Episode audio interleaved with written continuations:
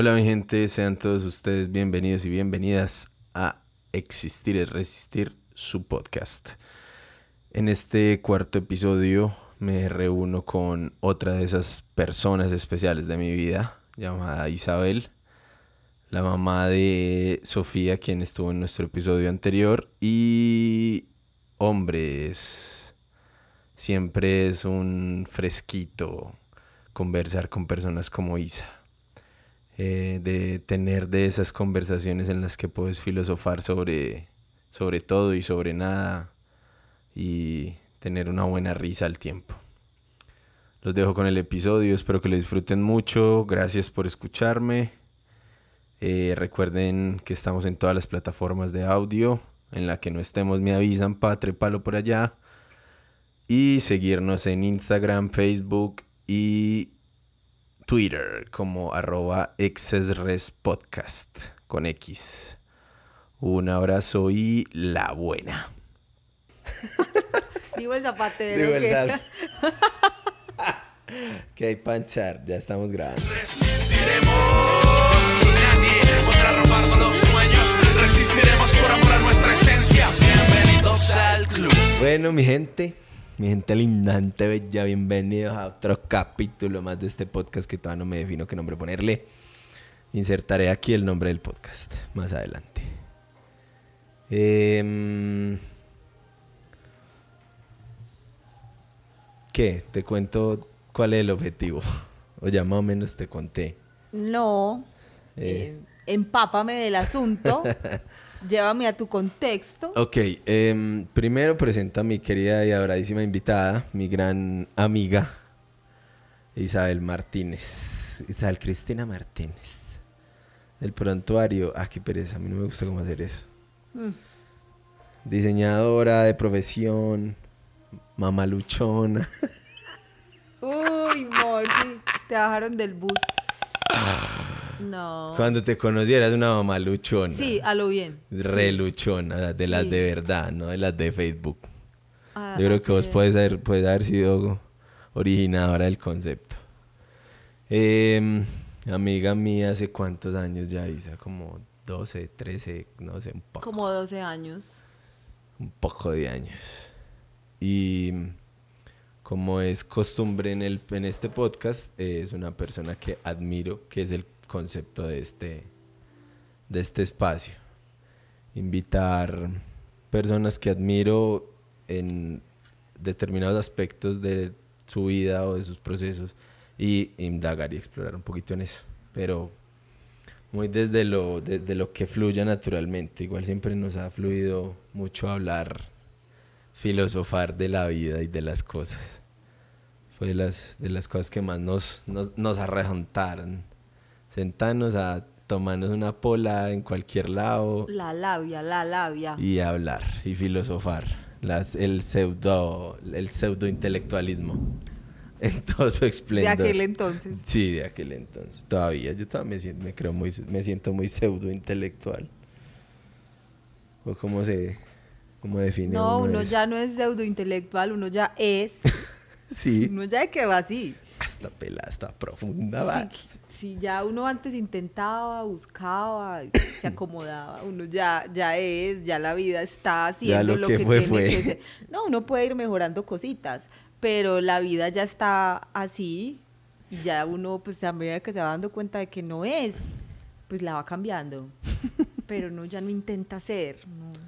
Sí, ya no hay ese... de- de- yo, yo venía ahora pensando cuando venía caminando. Pensaba mucho, me acordaba mucho de todo ese, como ese, ese ejercicio exploratorio que hacíamos cuando nos sentábamos a filosofar en el Parque El Poblado, en un bar y, y como veo, voy a probar por este lado, por aquel, por dónde será. Y uno ya, pues vos ya tenías cola y yo todavía era un, Ni cola ni cabeza. una larva ahí. Mentiras, mentiras. No.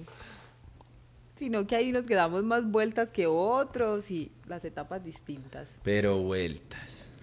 Pero, pero uno, bueno, entonces me estabas diciendo que venías pensando que Ah, sí, tanto bueno. que filosofábamos.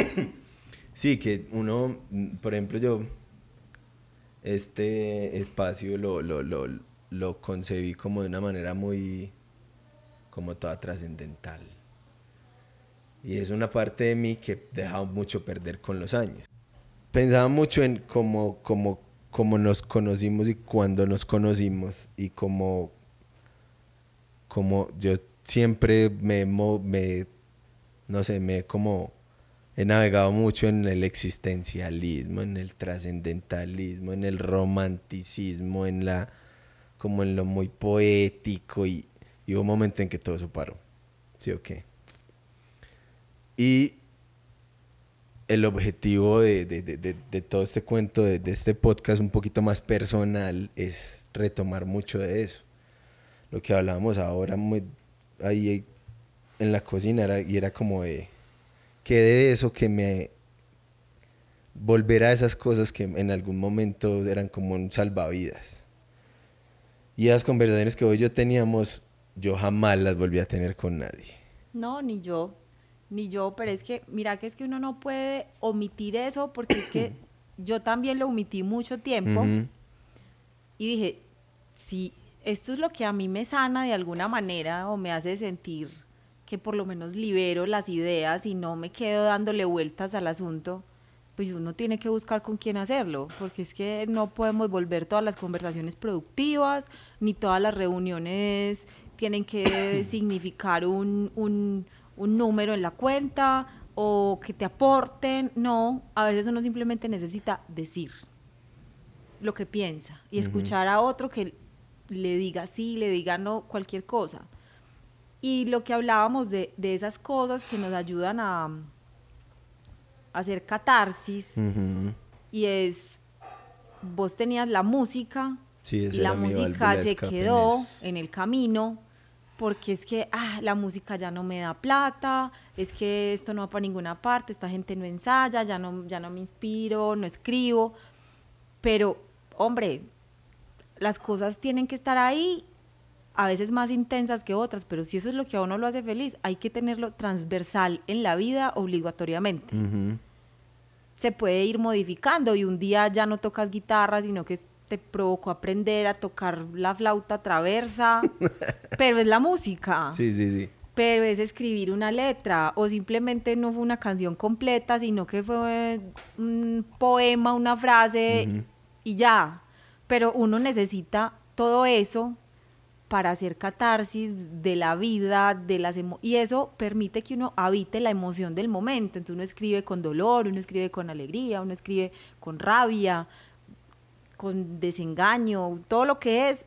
Esas son las formas que uno tiene naturalmente de hacer catarsis y de habitar la emoción y muchas veces hasta de superarla uno mismo sin necesidad de que nadie le diga Sí, se vuelve una nada. herramienta toda de sanación, pues, porque ahorita quiero que toquemos ese tema con vos, me interesaría mucho hablar de partir de, ahora leía algo que las personas no buscan, dicen un sabio, que las personas no buscan sanar, sino alivio, un alivio, porque la sanación pues ya requiere como, pero ahorita profundizamos en esto.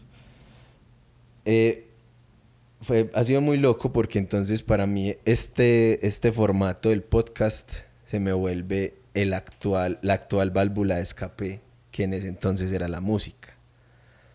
Porque yo conecté con el podcast, obviamente primero escuchando, y era volver a esos años en los que a nosotros nos tocó, por ejemplo, la radio, que era escuchar a manes como Juan Quiso, a los de Zape Pelele, que no tenían una cara y era como un ejercicio todo imaginativo de sentarte a ponerle una cara a esas voces y que te narraban y te contaban historias. Había un programa, yo me acuerdo, que era con un man que se llamaba El Gato, que eran las noches eh, en Radioactiva, no sé si era o en La. Mega o en Veracruz.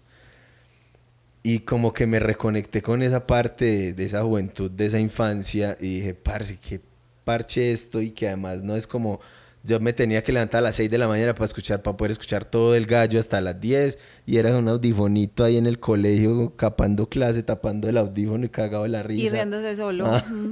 Sí, todo lo hicimos. Pero fue como eso, como...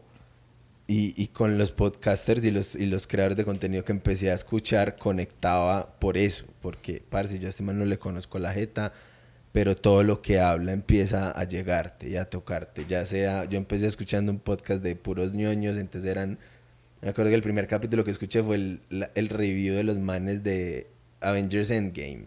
Parce, y eran esos tres manes en esa euforia y en ese, hijo de puta, qué chimba, los cómics, qué chimba Marvel, por fin, 10 años, 24 películas y toda esta fiebre. Y yo era como, Y te diste cuenta. marica, no estoy solo. Y te diste cuenta que llevabas un montón de años sin tener con quién hablar así. Exacto. Y, el- el- el- Y uno dice, pero ¿dónde dejé a ese niño que vivía en mí? Y eso suena cliché, pero pues qué pena. Es como, yo tengo un dicho que en mi casa creemos en los superhéroes, creemos en, en Marvel. Optimus y, es, eh, un, es, un, es, un, es, un- es una figura de liderazgo para creemos- nosotros. Sí, le agradezco a Optimus Prime, que es de los pocos que todavía creen en la humanidad. Lo bien cree más que Cierto. nosotros. Es, por ejemplo, el año pasado decían, es que, decía Leopoldo, es que eh, este año parece una película de... mm, ¿De quién? ¿De cuál de todos?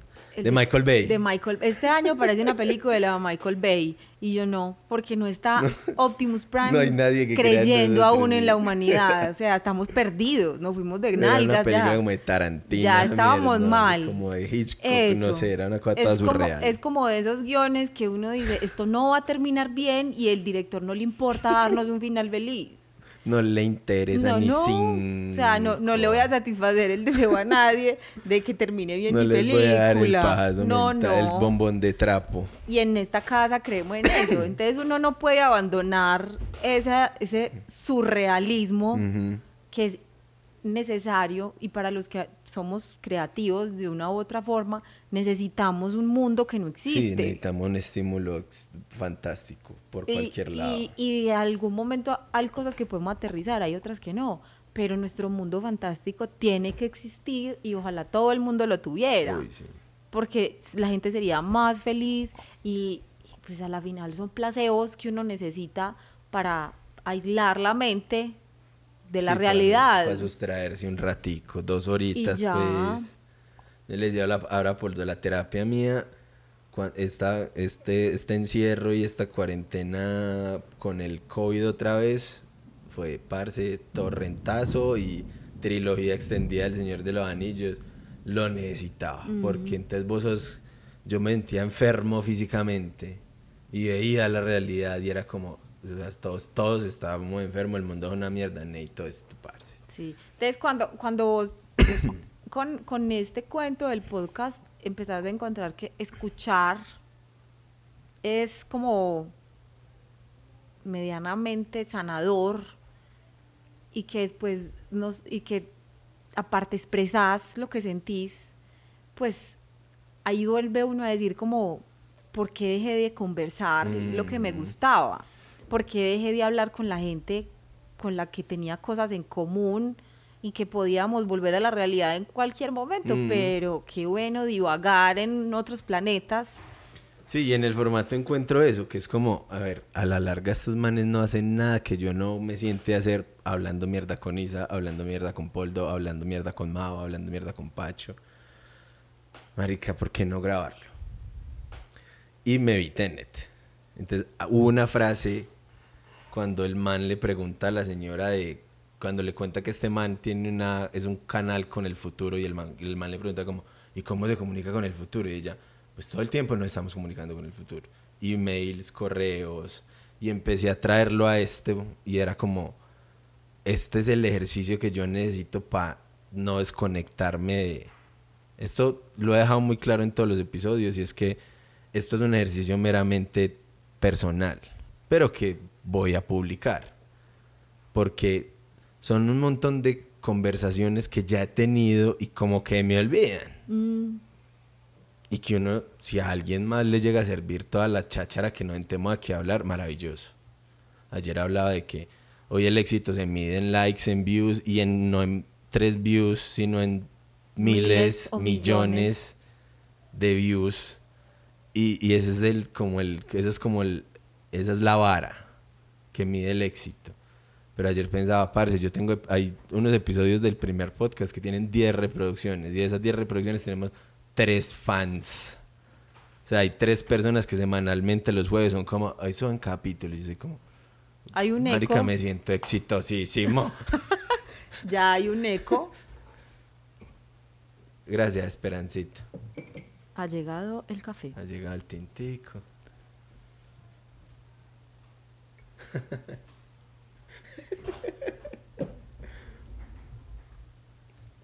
Entonces, es eso, es, parce, grabamos a la mierda que hablamos siempre. Y por eso no traigo como un libreto, ahí sí, las preguntas, eh, el, el- interlocutor, no, porque eso limita mucho la, la... Eso puede estimular un poquito, o sea, va a haber eventualmente un momento en que quiera como preguntarte algo, pero la idea es... Y hay gente y hay temas. Sí, entonces- exacto. Y, y los, como yo les digo, los no-no topics, o sea, los temas de los que no se pueden hablar, los pones vos. Ujú. Porque obviamente todos tenemos un tema, yo, o sea, como nos conocemos tan personalmente, hay temas que yo sé de tu historia, pero que puede que, eh, no- bueno, no, para el podcast no. Venga, sí, no de tapo, eso. tapo, tapo, sí, tapo, tapo. Entonces, es, esa es la primera claridad. Es como dejar fluir. Vamos a lo que quería, como al primer tópico que quería discutir con vos, y era eso de que ¿Nos aliviamos o nos sanamos? ¿Qué pensás vos de eso, homie? Para uno saber si lo que hace lo sana o lo alivia, se tiene que conocer muy bien. Y tiene que tener muy claro qué es lo que quiere y hasta dónde puede llegar. ¿Cierto? Sí. Entonces, te voy a poner un ejemplo, los sueños. Em, tener sueños frustrados es muy doloroso a nivel emocional y a nivel personal de frustración y de éxito, pues uno se mide a uno mismo. Entonces uno tiene que tener la vuelta clara. Entonces, ¿qué hago yo? ¿Qué, qué me sana a mí la frustración? ¿Y qué me la alivia? Entonces, yo hasta dónde mis capacidades me dan para cumplir ese sueño y si lo puedo cumplir en la medida de mis posibilidades, pues porque no me tengo, no, porque no me puedo sentir sanada. Como que gol. Metí un gol de todas maneras, porque es que si yo miro mi contexto, pues me puede quedar muy duro llegar al sueño así top, tal cual como me Es lo el- imagino. El, cuento es ese. Entonces, ¿por qué me voy a ¿con sentir quién me estoy frustrada? comparando, ¿Con pa? quién me comparo? Ajá. Entonces yo me comparo conmigo misma. Entonces, en los sueños yo miro hacia atrás y hay sueños que he cumplido y los he cumplido al pie de la letra. Bien, golazo De doble, sí. Gol de Pero hay cosas que no se han cumplido completamente, pero ahí voy. Y hay unos que de golpe los cumplís y hay otros que pues, te toca voltearle un tiempo e ir paso a paso. Y también es válido. Porque si uno cae en, en siempre compararse y sentirse frustrado, entonces ahí es donde nunca va a haber sanación, sino alivio. Alivio, alivio. Me doy el pañito, la me do- palmadita. Exacto, me doy el- no, entonces es como... Me doy el bombón de trapo. No, lo voy a, pues lo est- estoy camellando en el asunto, voy por eso, la tengo clara, eh, la cosa está complicada, pero no quiere decir que no pueda llegar hasta allá. Entonces, para mí la sanación es de conciencia y de ser agradecido con lo que uno mismo ha hecho. Y la conciencia es para reconocer si el esfuerzo ha sido el suficiente y, y ser bondadoso con uno mismo en reconocer que los esfuerzos han dado unos frutos. Porque uno no puede ser como tan, ah, es que si estoy esperando a que las cosas caigan del cielo, marica, no, no te caen del cielo, nadie te las va a dar.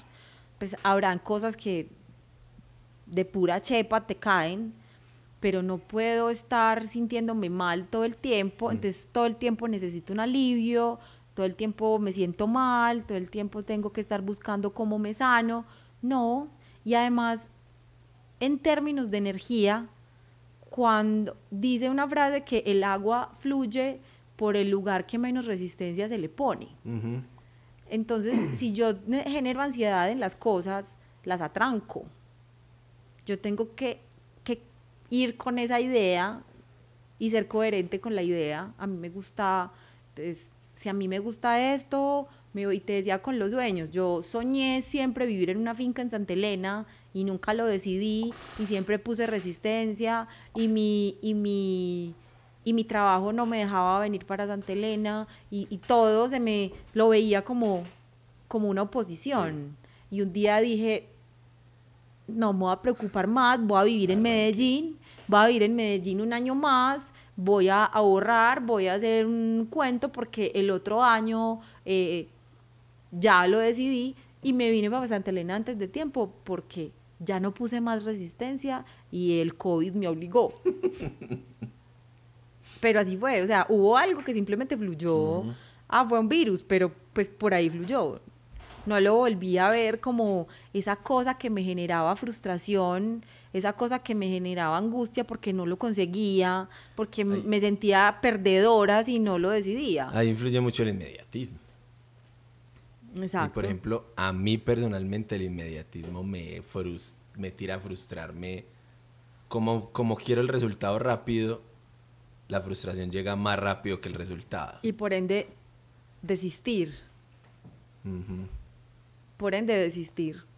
Por eso estaba pensando en lo que te decía ahora del, del- el nombre para el podcast. Quiero que tenga que ver con resistir.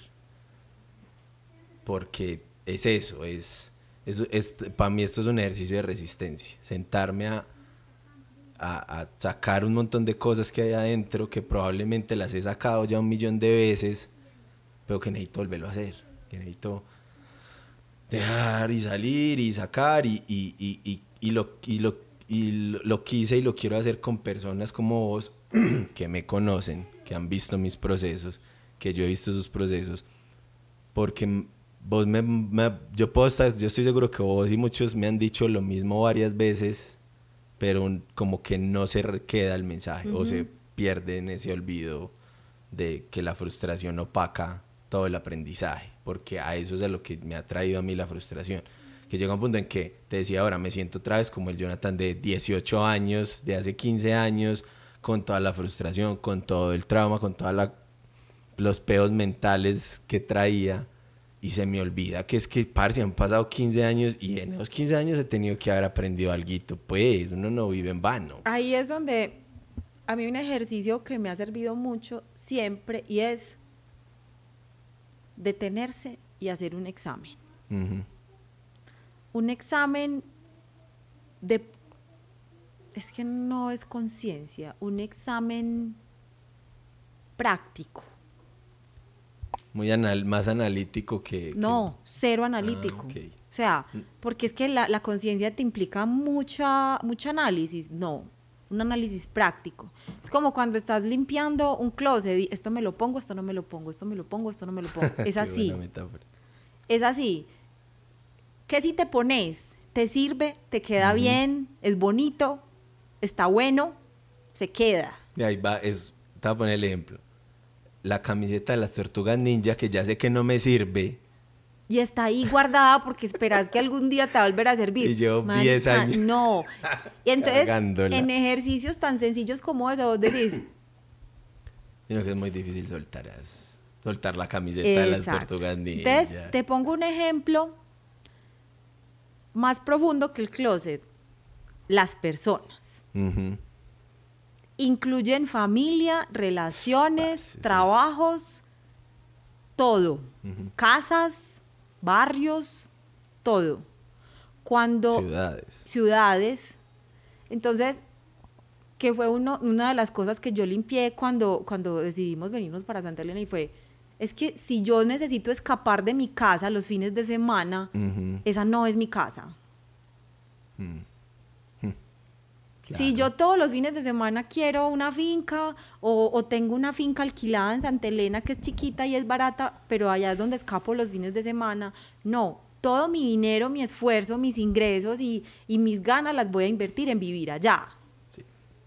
porque ya no voy a escapar, voy a vivir donde quiero.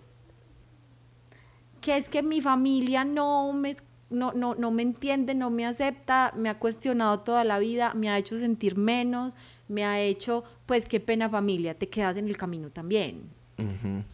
Y es mutuo, o sea, si yo no cuento con ustedes, ustedes no cuentan conmigo y chao. Ni les quito ni les pongo. Entonces, pero te digo, es como, no es, no es un examen de conciencia, es, es una limpieza. Y, hay, y esas limpiezas hay que hacerlas sin escrúpulos. Es como cuando la mamá le quiere limpiar a uno la pieza que lo quiere botar todo. Así, modo mamá, todo está mal.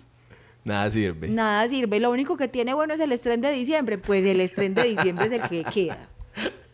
Y de resto, bótelo todo porque es que está estorbando, la energía no circula y, y te lo digo con el closet porque me funciona. Yo saco la ropa del closet y mágicamente estoy estrenando.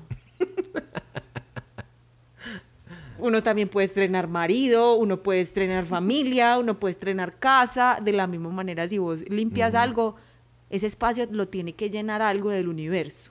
Es muy interesante porque normalizamos hasta lo que no nos sirve. O sea, hay, como vos decís, hay personas hasta muy cercanas, hasta muy que es como, pues ya es que, es que hace parte de mi vida, pero marica, no me para nada en la vida. Ay, que es que, pero como es que es la mamá. Sorry, no. O sea, hace mucho tiempo limpié ese closet y entendí que, que hay relaciones que hay que manejarlas distintas y sin idealizarlas.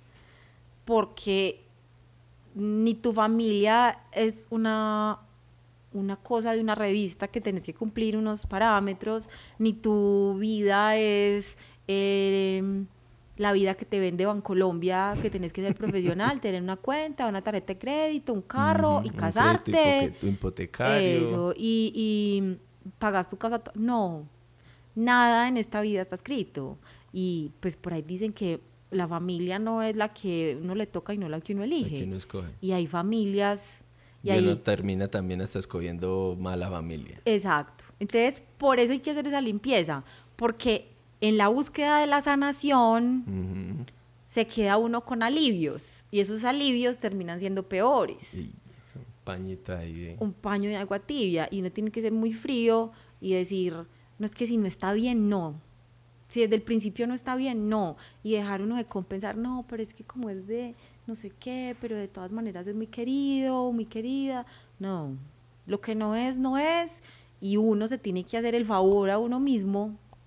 Uno tiene que ser bondadoso con uno mismo y regalarse uno mismo lo que necesita.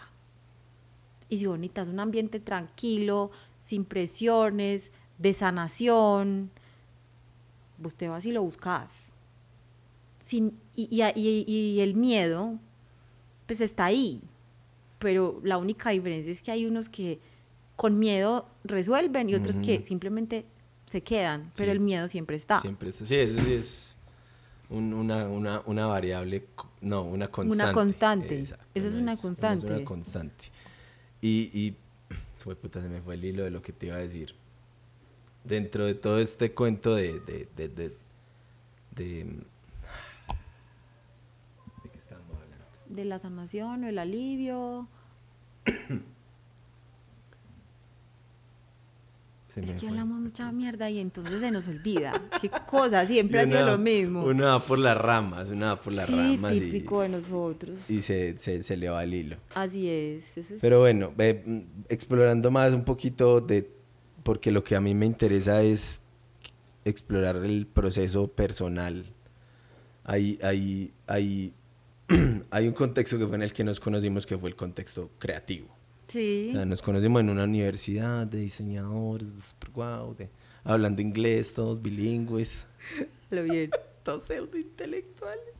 Hablando de arte en, En inglés. inglés. Uy, sí. uf, el profesor de inglés era un, man- un artista plástico, güey. O sea, era, el man era- eso era el top, o sea, lo más raro que había llegado a la universidad y nosotros teníamos que estar ahí, pues, si nosotros éramos de los raros. era- oh, éramos lo exclusivo. Claro, entonces hablábamos de arte en inglés, de religión en inglés, de arquitectura, de Ah, bueno, historia. ah, ya o voy, sea, ya, ya, ya cogí el hilo. Hablando de todos estos contextos sociales. eh, sí, obvio. A mí, por ejemplo, yo me alejé mucho de todo esto que te decía de que y que disfruto de todo este cuento de filosofar desde el desconocimiento y simplemente desde la experiencia y la vivencia. Eh, hubo un momento en que sentí, cambié de ese contexto social, cambié como de amistades, me metí mucho en cosas no, no digamos más superfluas, pero en otras áreas y eso fue lo que a mí me... Y ya me sentía avergonzado de, de, de, de querer sentarme a filosofar de la vida. Y eso es lo que te decía, ¿por qué dejamos a un lado eso que nos hace felices? Porque necesitamos ser productivos. Ujú. ¿Por Porque necesitamos, donde sentimos que queremos pertenecer, no cabe esa parte, ese disfrute que traíamos. No, no cabe esa parte de nosotros que nos gustaba, pero ya a mí, a mí los parceros que tengo no les interesa filosofar ni ser existencialistas, trascendentalistas. Entonces se empieza a atenuar esa parte. Pero no lo hiciste conscientemente. No, obvio no. Simplemente uno, entonces, ahí es donde hay otro tip así súper... los tips de Isa. Los tips de la tía Isa. Porque es que, que en ese sentido yo sí me siento súper camaleónica. Porque yo soy Isabel. Y todo el mundo, ah, Isabel, la que habla duro, la que se ríe duro, la que habla hasta por los codos. pero la que, según el interlocutor, es capaz de serpentear por los temas que al otro le interesan. Y uno se adapta. Entonces uno empieza a escoger esas personas con las cuales, ay, es que, parce, con este man no puede trabajar, con este man no puede hacer nada en serio, este man es para hablar cháchara. Bienvenido amigo, al lado de la cháchara, la- y, y me haces feliz así en tu cuento. Y, y hablar con la tía de la cocina, la receta y de cómo se hace la sopa. Qué bacano, tía, porque... Y uno aprender a que toda esa gente te enseñe algo, a no ser tan pseudointelectual de eliminar a alguien porque no habla tu mismo lenguaje o el mismo tema Sí. o no se codea con los mismos entornos, pues ¿por qué hacerlo si todo eso se puede disfrutar? Yo te digo, yo disfruto la conversación con mis tías machistas que le han amarrado los cordones a los maridos toda su vida, pero las amo y me siento a hablar de sopitas y de hierbitas y amo sentarme con un experto en el marketing y que me hable de la voracidad del, del consumismo. Y hablo con el yogi más espiritual que va a siete años luz más elevado que yo y con todos se aprende algo Sí. y no abandonas nada de ti porque si vos abandonas un- una parte tuya pues, te sentís incompleto y como que bacano, no, hay, hay gente para todo y uno tiene que ser capaz de, de adaptarse a eso. Entonces ahí es donde uno no abandona su esencia, sino que antes la enriquece. Sí. Entiendo. Y, y sí, yo siento que en, en- determinado punto fue eso. Me, eh, en un punto me absorbió más solo una parte de mí. Y el, resto, y me volví, ay, es donde uno cae en el pseudo-intelectualismo. Solo hablo de esto, weón. Y puede ser la cosa más trivial del mundo, pero sentí el experto más más putas y se te vuelve el mundo y se te vuelve el centro y, y, y- a mí se me volvió eso, esa, ese, mundo que viéndolo hoy en día objetivamente fue algo muy superfluo porque yo pues a mí me gusta in- internarme en estos cuentos de la existencia y del, y del racionalismo y, y- y fue todo como, ay, sí, no, la música y, y la farra y, uno dentro de eso se siente pues súper exclusivo y se siente una chimba y cuando paras en un punto decís como, pere, ¿y el resto qué? Voy como incompleto. Ah, sí, se voy me como quedó una cosa. Sí, se me quedó una cosa. Sorté una partecita de mí que no, que no debí porque la disfrutaba. Porque entonces no, tuve, no, no encontré con quién volver a hablar. Y si tuve, sí, porque por ejemplo siempre te he tenido a vos, pero nunca más volvimos a decir como sentémonos en, a tomar un tinto y a filosofar. ¿Qué, qué carajos estoy haciendo, weón? Y uno, ahí es donde hay que escuchar al corazón. Y cuando uno de pronto un día dice, ¿qué estás haciendo? Ah, ¿sabes qué? Me acordé de esa época. Y cuando uno se vuelve nostálgico, primero se da cuenta que está envejeciendo. Sí. que, que, que cuando ya habla de amigos de hace 10 años, 15 años, uno dice, son muchos años. Entonces, primero uno se da cuenta que se está envejeciendo y segundo, que bueno, si estamos camino a la vejez, ¿para dónde vamos con esos viejos amigos? ¿Por qué los dejé? ¿Por qué saqué esto de mi vida? Y entonces ahí es donde te digo, uno tiene que volver a hacer esa limpieza. Y, y esa limpieza también incluye ir a sacar cosas que tenías guardadas y que, y que qué bacano que eso que estaba ahí guardado lo voy a volver a poner en el lado de las cosas que estoy usando. Sí, sí. Y, y aplica para todo y en todas las relaciones. Y todas las relaciones, qué bueno tener la oportunidad de rescatarlas. Mm, parce. Sería una belleza. Y es donde eso se lo debe uno a la vida.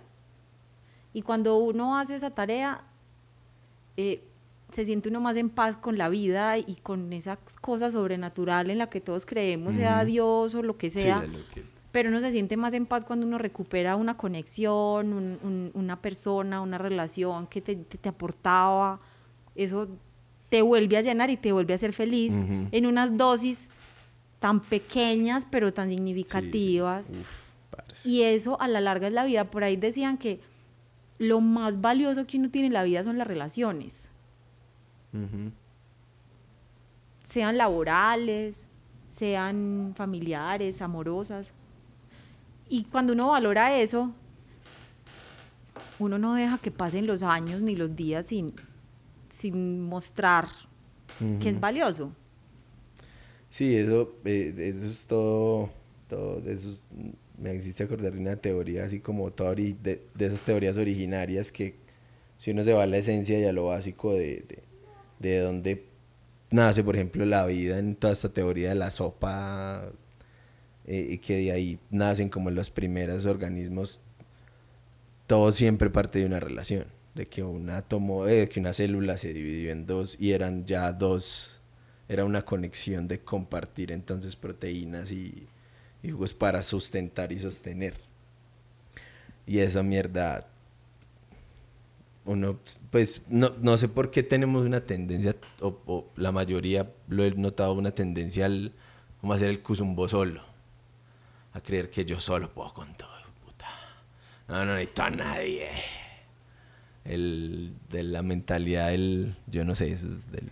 Y, y la misma, el mismo entorno en el que uno se rodea, uno se vuelve competitivo, entonces uno quiere hacerlo todo, uno quiere hacerlo todo bien y empieza a quitarle el valor al, a la capacidad que tiene el otro. Sí, Pues si, si todos tenemos unas cadenas de nutrientes, pues yo te nutro y tú me nutres.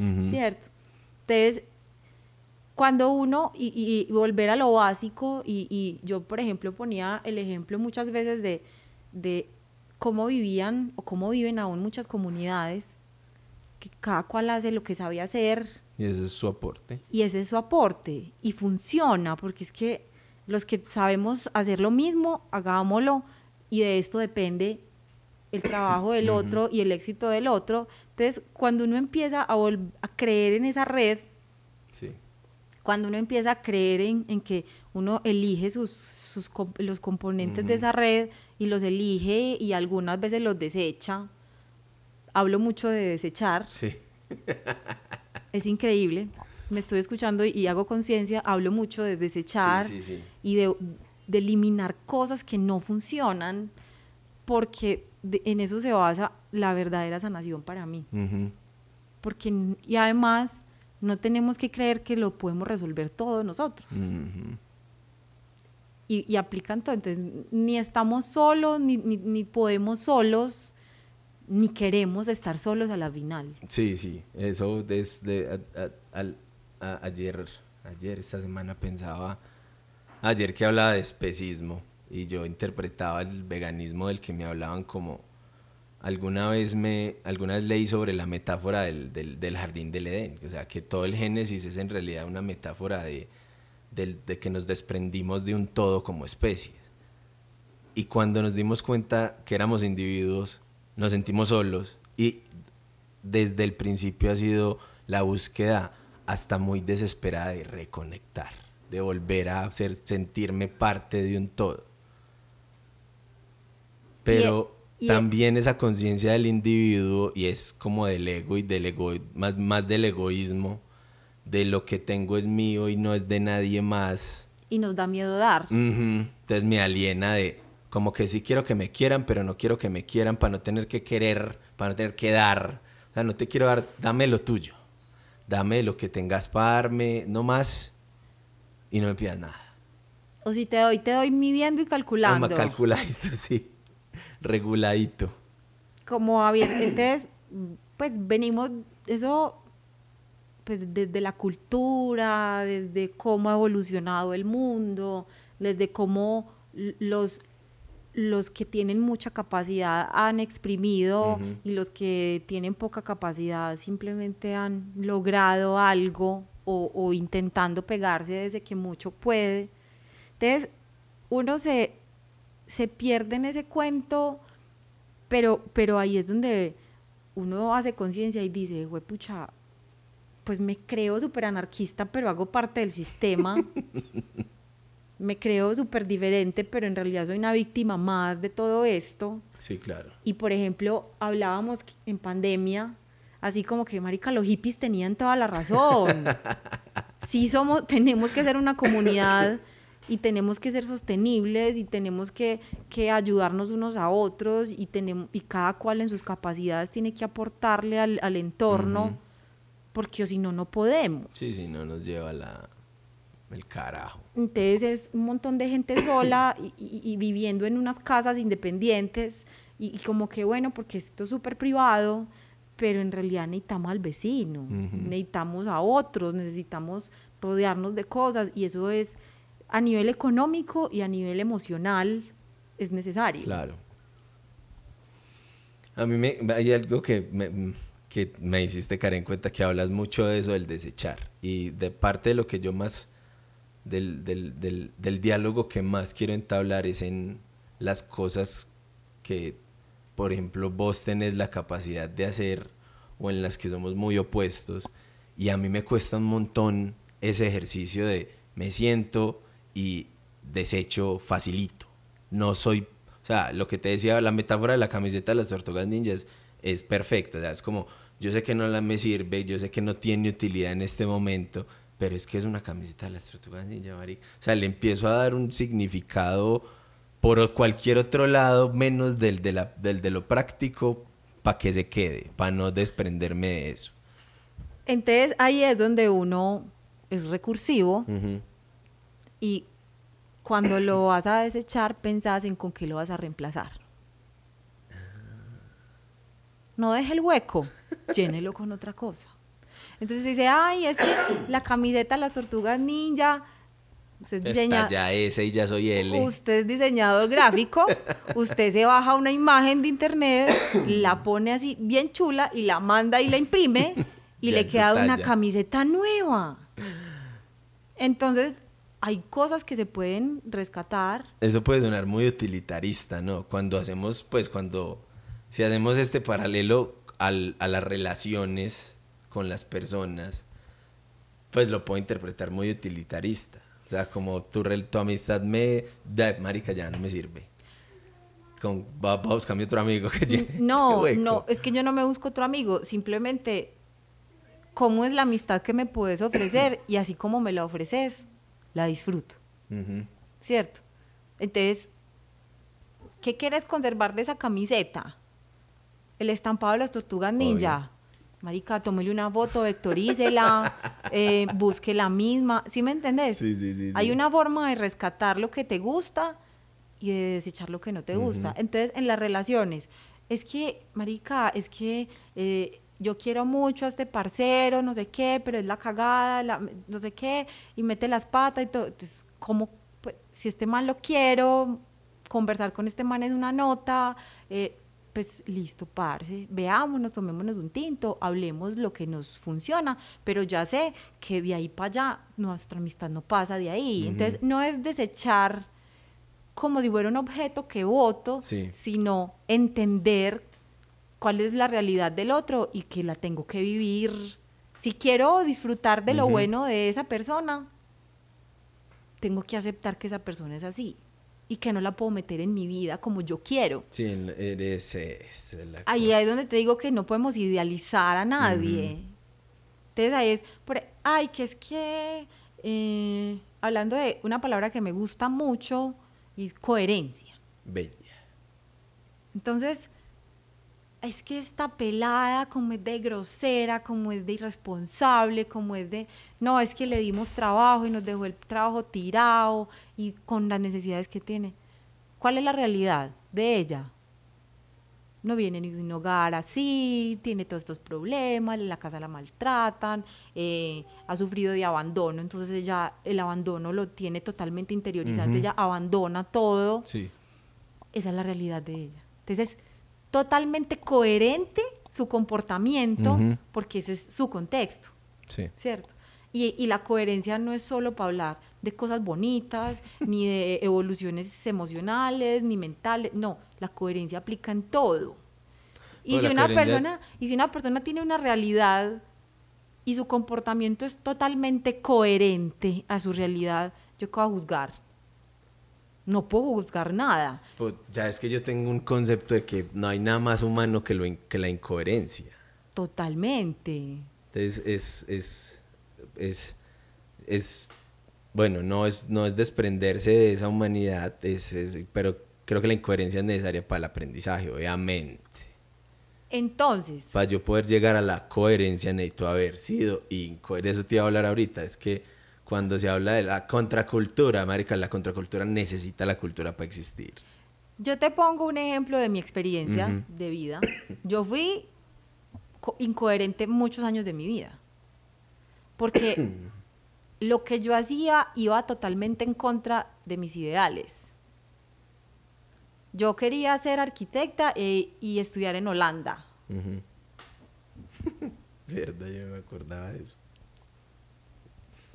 Ni soy arquitecta ni estoy en Holanda. Saludos desde Santa Elena. Saludos desde Santa Elena, Antioquia. Entonces, ¿y por qué, y por qué, es, por qué no lo logré? Porque fui incoherente. Pero Pero a lo que te trajo tampoco te frustra. no me frustra, porque como te digo, o sea, no sabía qué era la coherencia en aquel entonces y solamente tenía unos sueños.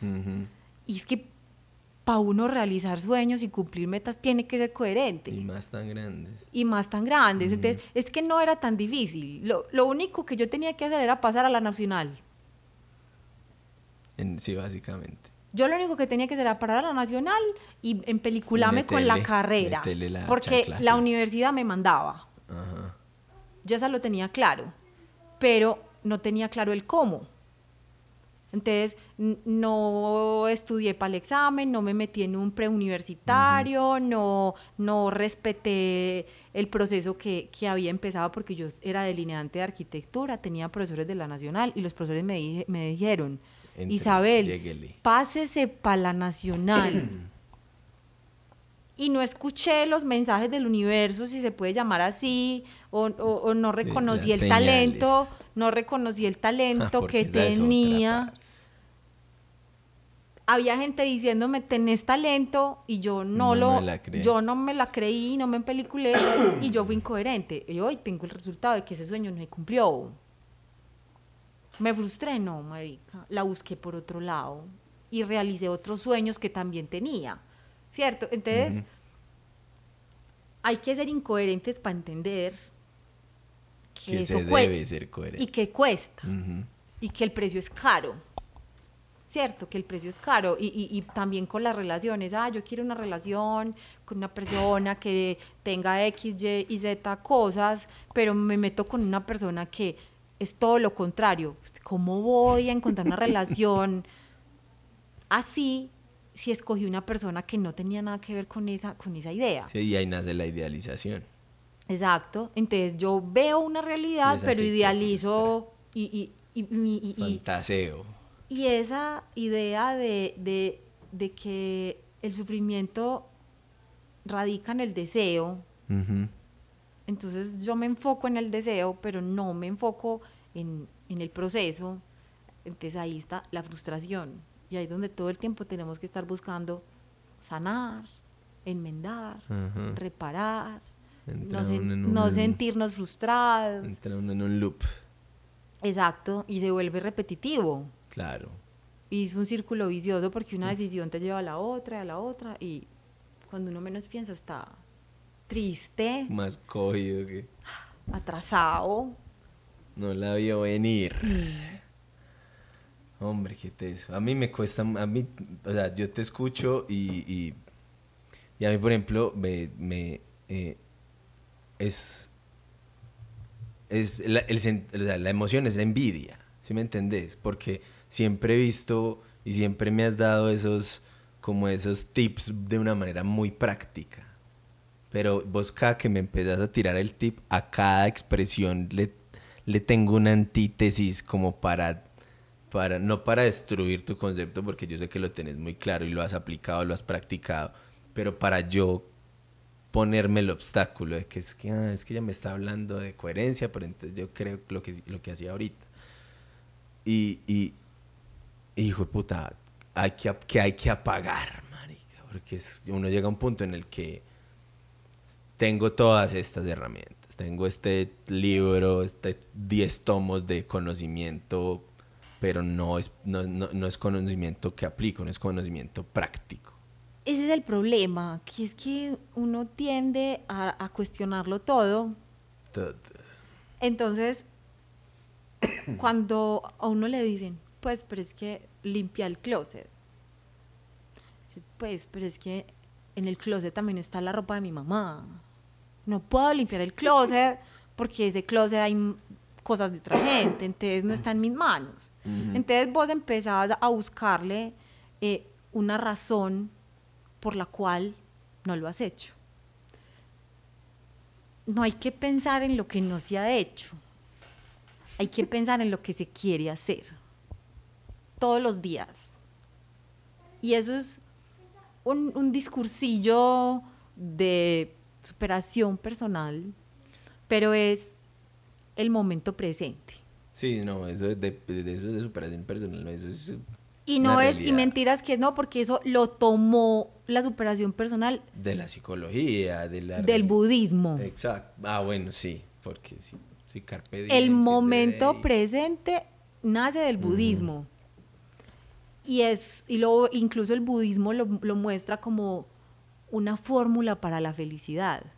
Y es disfrutar el aquí y el ahora. ¿Cierto? Sí, sí, sí. Entonces, eso, eso, pues, a los que no hemos tenido todas las posibilidades para realizar nuestros sueños o no hemos tenido los contextos o no sabíamos la coherencia, vivir el momento presente nos da una felicidad de cierta manera momentánea, ¿cierto? Sí, sí. O sea, estoy, entonces yo me levanto todos los días, estoy aquí, abro mi ventana y miro todos los días el mismo árbol. Cambian las flores. El, el árbol tiene más hojas. Sí, la diversidad ojos. está en los detalles. Cierto. Y es del, del nivel de detalle con el que Pero se observa el hoy panorama. me desperté y está nublado. Ay, qué dicha, tan rico, no me voy a levantar todavía. O ay, está haciendo mucho frío, me tengo que levantar, me voy a levantar. Pero entonces, ¿con qué compenso ese frío? Me voy a poner la ropa más linda que tengo de invierno. Sí, sí. Esa soy yo pensando un día por la mañana. Y me hago yo misma feliz con mis pensamientos. Porque ni mi marido se va a. Si mi marido no se va a levantar y me dice, ¿cómo amaneciste hoy? Feliz. ¿No estás feliz? Ay, voy a decirte algo que te haga feliz. No, él también se levanta con su mierda. Y, y, y no puedo esperar que él me haga feliz. Yo tengo que ser feliz sola. ¿Cierto? Entonces, si uno hace esa conciencia todos los días, entonces lo que te decía, los que no tenemos la oportunidad de, o, o la facilidad de realizar muchas cosas en el ritmo en el que las queremos o las deseamos, pues simplemente disfrutemos hoy lo que estamos haciendo, pero con toda. Es el cliente más cagado, con toda. Uy. La lavada de losa, con toda, marica. No, marica, no, no, la nota no. o sea, y es, es una, es una bobada, es una bobada. Y, se le vuelve a- y son cosas que le vuelven a un tedio. Y exactamente. A mí, por ejemplo, las mencionaste las dos, los clientes y la losa. Fue puta mañana el día. Me escribe un cliente a las siete y media, me despierta un cliente a las 7. ya, el mal genio. Y me paro y veo la losa y se me acabó el... Y ya, pero eso es un lavado cerebral que yo llevo ya Sí, en esos días tres que- años, yo llevo tres años haciéndome este lavado cerebral porque para mí todo era una mierda. Y hace tres años decidí que ya no iba a ser una mierda, que yo veré si me la como, que nadie me la está dando, yo misma me la estoy haciendo, me la estoy sirviendo y me la estoy comiendo. Entonces uno decide, como me parcho, me parcho, y que, ay, que es que tengo mucho voleo, no, pero me voy a sentar a tomarme este tinto acá con esta persona Sí, una pausita activa. y vamos a hablar dos horas y vamos nada y, y quien quita y me inspiro Sí, de algo, siempre fluye. Más para más. A mí me gusta mucho este ejercicio de, de, de, de fomentar el diálogo. Y a mí es algo que, por ejemplo, me, se, me, se, me, se me volvió tedioso mucho tiempo. Y encontré, por ejemplo, escu- trabajar escuchando podcast. Porque estoy escuchando un huevón hablando la misma mierda que a mí me gusta hablar. Entonces me estimula. ¿Sí me entendés? Entonces como sentarnos, como hemos trabajado los tres, que somos los tres, mirando una pantalla, pero alguien suelta el comentario y se suelta toda una conversación sin soltar el mouse ni dar de hacer lo que estoy haciendo. Es, es, es, es, una cosa muy que te saca y que te mantiene. y es y entonces ahí es donde para temas de depresión conflicto eh, están estancadas de la vida hay que cambiar el entorno. hay que decidir cambiar el entorno. Con todo el miedo, pero hay que cambiarlo. Entonces uno dice, es que trabajar aquí no me sirve, no me concentro, no funciono. Si me tengo que ir a sen- a sentar en un centro comercial a trabajar, voy y me siento en un centro comercial a trabajar. Ves que estás gastando más plata porque, porque entonces como te vas a sentar en un centro comercial, porque entonces, pues, no sé, tenés que comprar un café, ¿qué importa? Sí, ¿Qué en Starbucks que uno tiene que comprar tintico para... ¿Qué importa si compro un café, pero soy más productivo? ¿Cierto? Entonces uno mismo tiene que empezar a hacer esas, esas, esas lavadas de cerebro de que no todo te tiene que generar ingreso, Ujú. porque es que si no te generas experiencias, no sos creativo, no sos productivo. sí, no, para mí el ejercicio en este momento es esto que estamos haciendo. O sea, no tengo trabajo, no tengo mucho para hacer en este momento, pero ya estaba mamado como de las mismas cuatro paredes, el mismo entorno en el que estoy viviendo en este momento. Y dije, parce, pues empaco, me paro y me voy para Pantalena con los 20 mil que tengo en el bolsillo. Porque si a lo que me estoy aferrando es a grabar, y solo estoy grabando los jueves con, con Mao y con Pacho, entonces ¿qué voy a hacer de, de viernes a miércoles? No, marica, parate, parate. Pero, como te digo, o sea, todo este viaje y todo este cuento de, a pesar de que me paro, a pesar de que, de que eh, es un montón, es muy estimulante este ejercicio que estamos haciendo, no dejan de llegar todos esos, todos esos interrogantes y todos esos cuestionantes que te estoy haciendo, porque están ahí todo el tiempo. Y es, marica, un ¿Qué es lo que tanto te preguntas? Huevonadas. Yo tengo una necesidad de ser la antítesis de todo lo que me expone la realidad. Es más loco. y me ha servido un montón en muchos aspectos. Y ha estimulado un montón mi creatividad y, y mi curiosidad. Porque entonces es como que se, como me interrogo y no sé la respuesta, me siento a hacer toda la tarea, todo el estudio y todo el... Entonces ahí es donde simplemente que saber dónde se enfoca eso. Y- y hay cosas en la vida en las que no se le puede aplicar eso, como te decía yo. O sea, yo eso lo aplico en cosas en mi vida y cuestiono y analizo.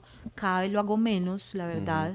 Cada vez cuestiono menos todo. Parce, qué envidia. Pero, pero uno empieza a ser como más práctico y em- simplemente hay que empezar a, a, a saber a dónde se le pone esa energía, a qué se le pone esa energía. Pues ponerle esa energía a la teoría del cosmos y así, investigar y todo, pero en las cosas de la vida no. En lo que te genera de verdad emociones, no, porque te genera emociones que te bajan la frecuencia y que empezás a explorar una cantidad de sentimientos que no son sanos y que empezás a pensar un montón de cosas que no son sanas y de ahí se desencadena desde la enfermedad física hasta, La mental. hasta la mental. Entonces, hay que empezar a hacer el ejercicio consciente que, ay, ¿yo para qué le estoy dando mente a esto? ¿Yo para qué me voy a poner a pensar en esto? Así, ¡pum! Y uno se para, pero, pero en seco. No, no voy a pensar más en esto. Y cambiar de una la actividad. Porque es como un entrenamiento. Sí, sí, sí. Es como un entrenamiento. Sí, no, esta semana, el martes fue que por fin como que me paré, me bañé y me fui. Y fui a buscar a alguien que yo sabía que me podía desenredar mucho en rollo. Y él me decía, parce, la repetición. Es la repetición. Lo que yo te decía de crearse Para muchos crearse es un mantra. mental, exacto. Por ejemplo, vos me empezaste a dar el tip. A los días un pana me dijo, marica, me mandaron este mantra, te lo voy a mandar a hacerlo. El que vos me mandaste me ha servido un cojonal porque es todos los días decir ese nombre específico y la energía enfocada a eso. Y sí, uno yo he sentido que empieza a doler un poquito menos. Eso va atenuando.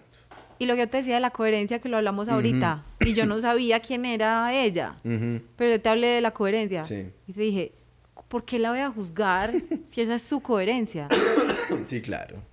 Si, si ese es su contexto, no la puedo juzgar. Soy yo el que está llegando a desacomodarla. Ella no me quiere desacomodar. Sí, ya. Dale, Como no hay dijo el Tino, problema. se me sale, se me sale de las manos. Entonces ahí es donde uno empieza, o sea, la mente hay que gastarla en eso. no en preguntarse por qué, Sí, no en el ejercicio de... en resolverlo En re- rápidamente. La cagaste. Ah, sí, pues qué más iba a esperar de vos. La cagaste. Bueno, ya que yo quiero...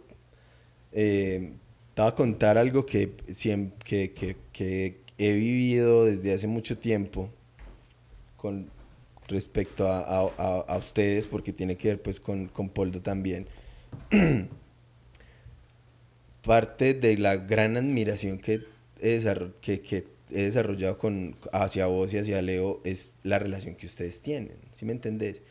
Y de hecho empecé a tejer el ideal de una relación para mí muy inspirado y porque además conocí otros, yo les digo los power couples que conozco en mi vida, que son como, marica, qué putas, porque se ah, trabajan juntos, viven juntos, tienen todos los contextos prácticamente.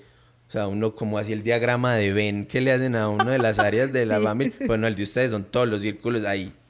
Y es como, huevón. Y en este aspecto ah, fue una de las cosas que yo le revelé a esta persona y, y le hicieron daño, porque ya es- fue como, espere, usted hasta quiere trabajar conmigo. Y yo, pues, una chimba. Fue una chimba porque te confieso pues que he tejido el ideal de esa relación afectiva que me sueño muy inspirado en la relación que ustedes tienen. Parce, ¿cómo putas hacen para no matarse? para uno no, para uno separar esos contextos. Bueno, yo pues en temas de pareja, eh, Pero es, no, o sea, es desde tu experiencia. Desde Lo mi que me interesa es que hables desde tu experiencia. totalmente No que me des terapia de subjetivo, pareja. Exacto. totalmente subjetivo y Totalmente personal, subjetivo. porque no soy de máximas ni absolutas, pero es como encontrar la persona con la que uno sea libre y espontáneo. Primero, Ujú. Si querés filosofar, una dosis, no muy grande muchas veces. Si querés soñar, si querés trabajar, si querés hacer mil cosas, encontrar una persona que te dé algo de eso, no todo, Sí, porque sí. no, no hay un 100% Sí, de ese todo. Por ejemplo, estas conversaciones es difícil tenerlas con mi marido. Obvio. Eh, porque él no es tan profundo. ¿Qué aprendí de él? A hacer práctica. Ahí es el próximo invitado. Ese sí me va a tocar sacarle la información. Aprendí a hacer práctica de él, Ujú. a no tomarme las cosas personal. Aquí es que lo que pasa en el mundo, no, pues no, no tengo ni la culpa, ni tengo la, la- la- la responsabilidad de De resolverlo. resolverlo. Aquí hay cosas que hay que soltar. Y por ejemplo, a nivel familiar, eh, yo fui la que le dije, váyase de la casa. Yo lo saqué de la casa y dejé eso atrás y limpié el closet. y, y venga, compartamos este closet. Y, y compartir ese closet fue que él me metió una mierda en el closet porque era desordenado. ¿Y qué es este desorden? Pero mira que es que ahí están mis camisetas también. Dice, pues que tenés muchas camisetas. Voy a regalar camisetas porque no nos caben. ¿cierto? Entonces aprendí a ceder. Eh, Sí, es, es- a mí me- una palabra que me encanta es hacer concesiones. Más que ceder, más que ceder, porque ceder es como, es- es- yo, lo, yo, lo, yo lo percibo como muy, lo suelto porque toca. Hago el sacrificio. Ajá, eso, y a mí es- ahí no, me, no. no me cuadra. No, no, no. Pero hacer esa concesión. Entonces hay que aprender a negociar, ¿cierto? Hay que aprender a hacer tratos. Y hay que aprender que a veces los tratos no sirven para nada. Porque la vida sigue, Ujú. ¿cierto? Y hay una esencia que tiene que estar. Y para mí, ser libre y espontánea es lo más valioso, Ujú. ¿cierto? Entonces, si yo lloro, lloro, pero no lloré, sí, quiero llorar, ¿y qué? Porque no puedo llorar, quiero llorar. Pero es que así llorando, ah, no podemos hablar, ah, listo, entonces no hablemos, ¿cierto? Y Ujú. aprender a que el otro tiene momentos de soledad y se los tengo que respetar. Y sobre todo tengo que entender que así como él no lo es todo para mí, yo no soy todo para él. Y que él tiene amigos, bicicleta, y hay clientes que la atiende solo. Hay clientes que atendemos juntos, hay clientes que yo atiendo sola. Entonces uno, uno empieza como a, a ver como el socio. Y por ejemplo a mí, hay gente que dice que es que los hijos son para toda la vida. No, los hijos no son para toda la vida. Los hijos van, vuelven, todo. Y uno, la final de la vida, lo único que le va a quedar es el socio. Ujú.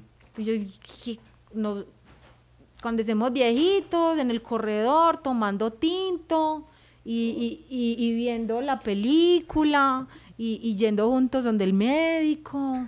Y, Qué marica, pues, ¿cómo llega uno hasta allá sin matarse? Ujú. pues hay que entender que el otro es un individuo muy diferente a uno. Hay que, que, que desorden. Ah, sí.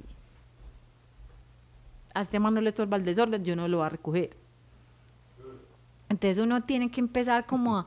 Y, y, y ahí vuelve el desechar. Uno tiene que desechar. Y sobre todo cuando uno entiende que esas cosas que le generan a uno tanto estrés son tan desechables. Sí, sí. Y yo, ¿por qué soy tan Yo, histérica? ¿por qué putas me estoy cargando esta huevona? Yo, ¿por qué soy tan histérica con esta pendejada como el orden, como, como lavar un trasto? Si esto es desechable. Y yo, ¿por qué voy a echar cantaleta? ¿Por qué me voy a enojar? ¿O por qué voy a, a dañar mi relación por una cosa que, que todos los días hay que lavar y todos los días hay que hacer y todos los días... Entonces, nosotros hemos encontrado como, como esa espontaneidad, o sea, esa libertad de ser espontáneos en nuestras cosas y de decirnos, sabes que no quiero trabajar con vos. Así nos hemos dicho. Es que eso es lo que a mí me ha sorprendido. de- ¿Sabes qué? Qué pereza trabajar con vos como dos de Sí, canzona. Qué pereza trabajar con vos que, que trabajas solo y que no trabajas en equipo. Y entonces yo llego como una boba a la reunión porque estás trabajando solo y yo estoy perdida. Ujú. ¿Te sabes qué? Haz eso solo. Y no afecta la relación de pareja. No, al momentico está, ay, venga, pues, yo le entrego. Hagamos una reunión. Es que hubo un momento, la última vez que nos sentamos a trabajar, que yo dije, marica, yo necesito, yo necesito explorar este proceso.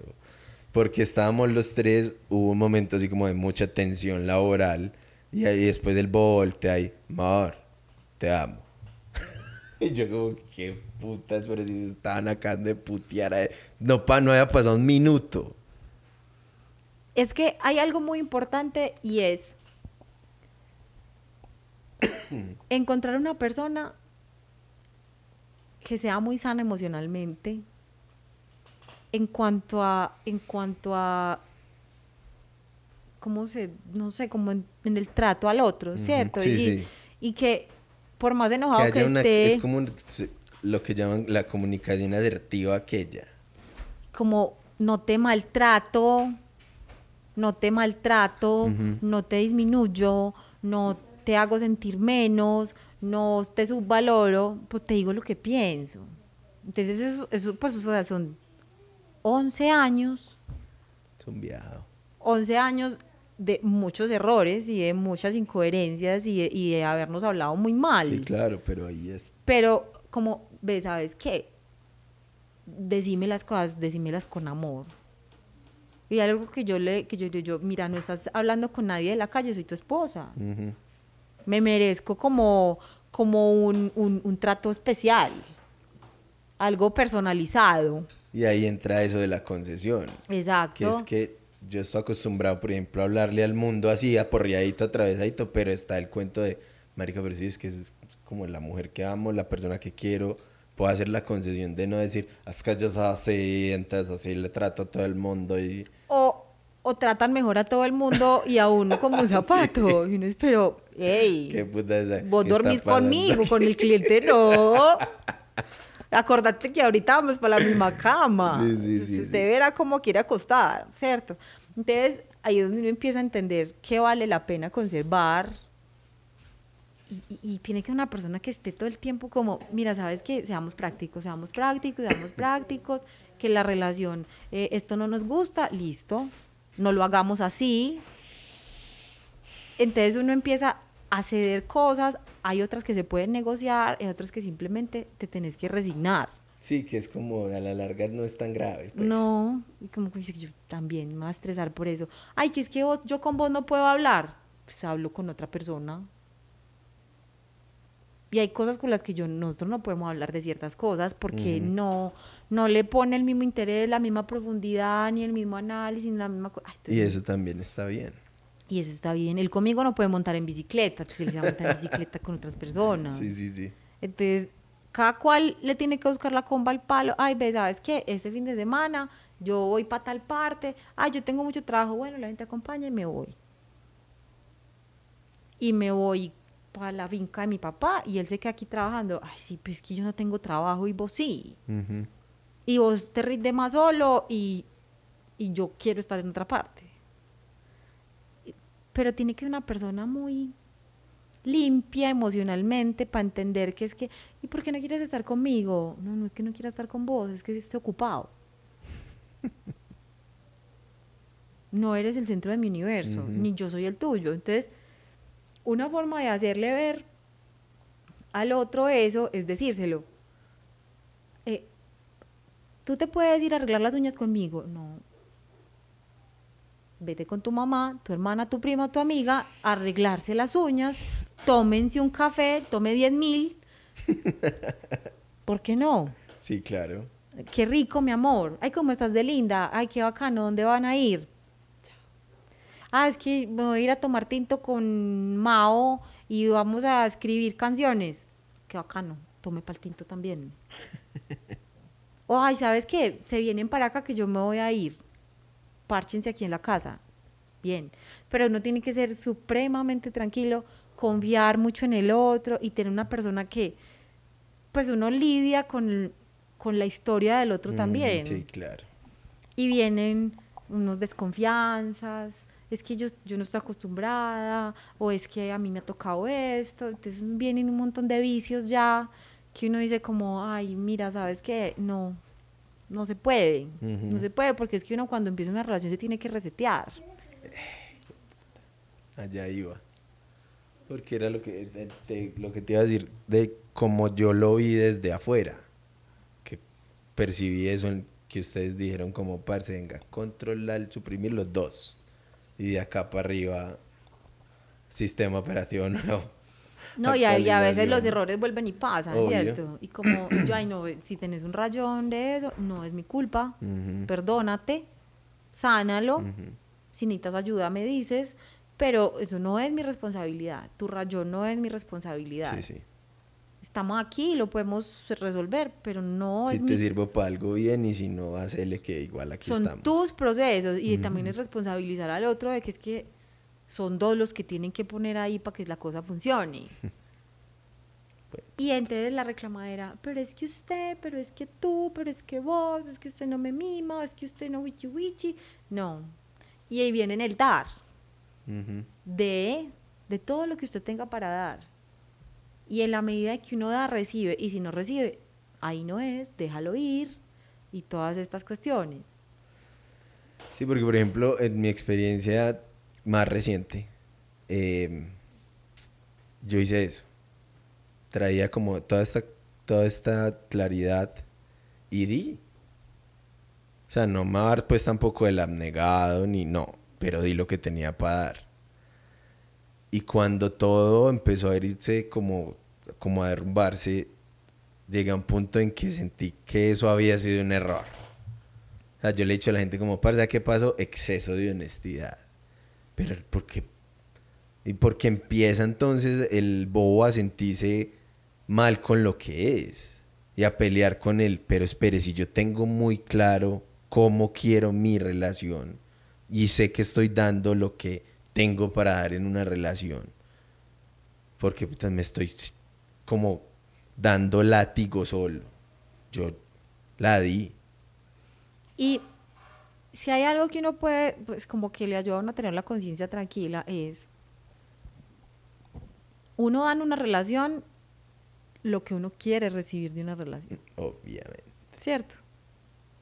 Entonces, si vos das todos esos ítems de apoyo, amor, comprensión, no sé, todas esas cosas que para vos son necesarias, importantes, vos las das. Y si no las recibís,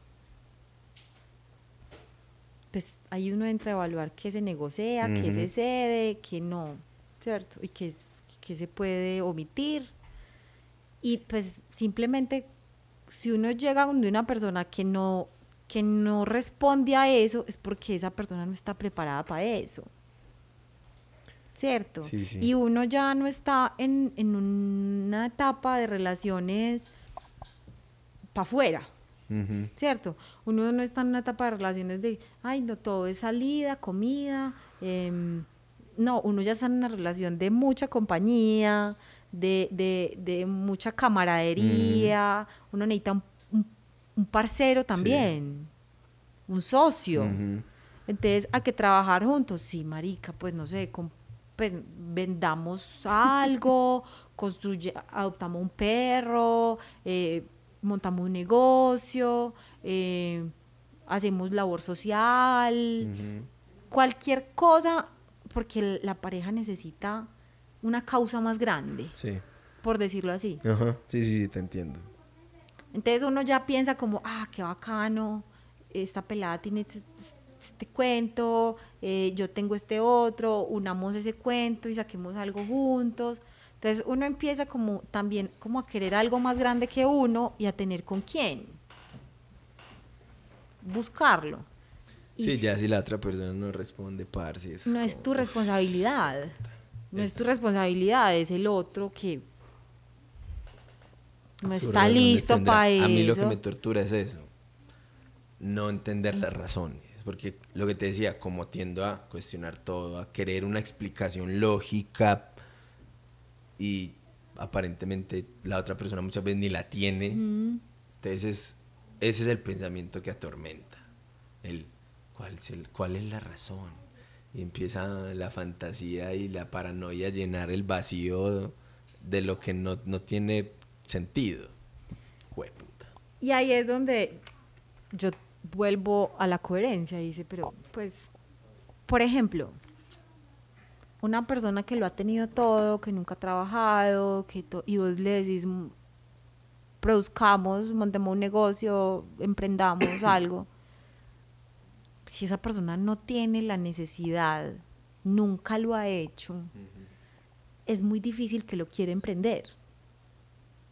Entonces, ahí donde uno simplemente, como yo te decía, mirala con los ojos de la bondad como un ser humano y, y entender que, que esa persona no, es, no, no, no tiene eso en su ADN, no tiene eso en sus proyectos de vida. Entonces, esa no es la persona con la que puedes buscar Sí, eso sí. que vos sí querés. Y cuando uno baja todos esos pensamientos que se le saturan la mente, que lo llenan de culpa, que lo hacen sentir que uno no fue lo suficiente mm, a- o, lo, o lo que era, Ujú. Y uno se baja simplemente a mirar al otro allá en su realidad y dice, maricas, ¿qué, qué le, qué le voy a pedir? Y uno mismo sana eso, lo entiende y lo deja pasar. Para no martirizarse y para parar el pensamiento en seco. Entonces siempre es como te digo, volver, cada vez que el pensamiento te ataca es volver a pensar en esa persona, en su realidad. Cuando la entendés bondadosamente, respetuosamente y con el amor, como que, como ese amor humano. Sí, sí. está bien, acá, pues está bien. Sí, no, en este momento estoy haciendo todo ese ejercicio mentalmente. Por eso mi silencio y mi atención. hay que, hay que dejar al otro también, que sea. Y esa es la libertad y la espontaneidad de una relación. Ujú. Y hasta donde vos, Qué teso eso de la, la libertad y la espontaneidad. Porque, por ejemplo, eh, cuando el otro no responde ante tu libertad y tu espontaneidad, vos entras a cuestionar la tuya. O a mí me pasa, o me ha pasado. Es como, parece, esto soy. Y el otro no responde de una manera como positiva, ni siquiera es esperada, simplemente positiva ante pero eso. ¿qué es una, una actitud positiva? O sea, ¿qué es? que te acepten, o sea, que es como listo, te quiero así. Pero es que ¿sabe qué, cuál es la diferencia? Diciéndole una frase como, como que esa persona sea feliz viéndote ser.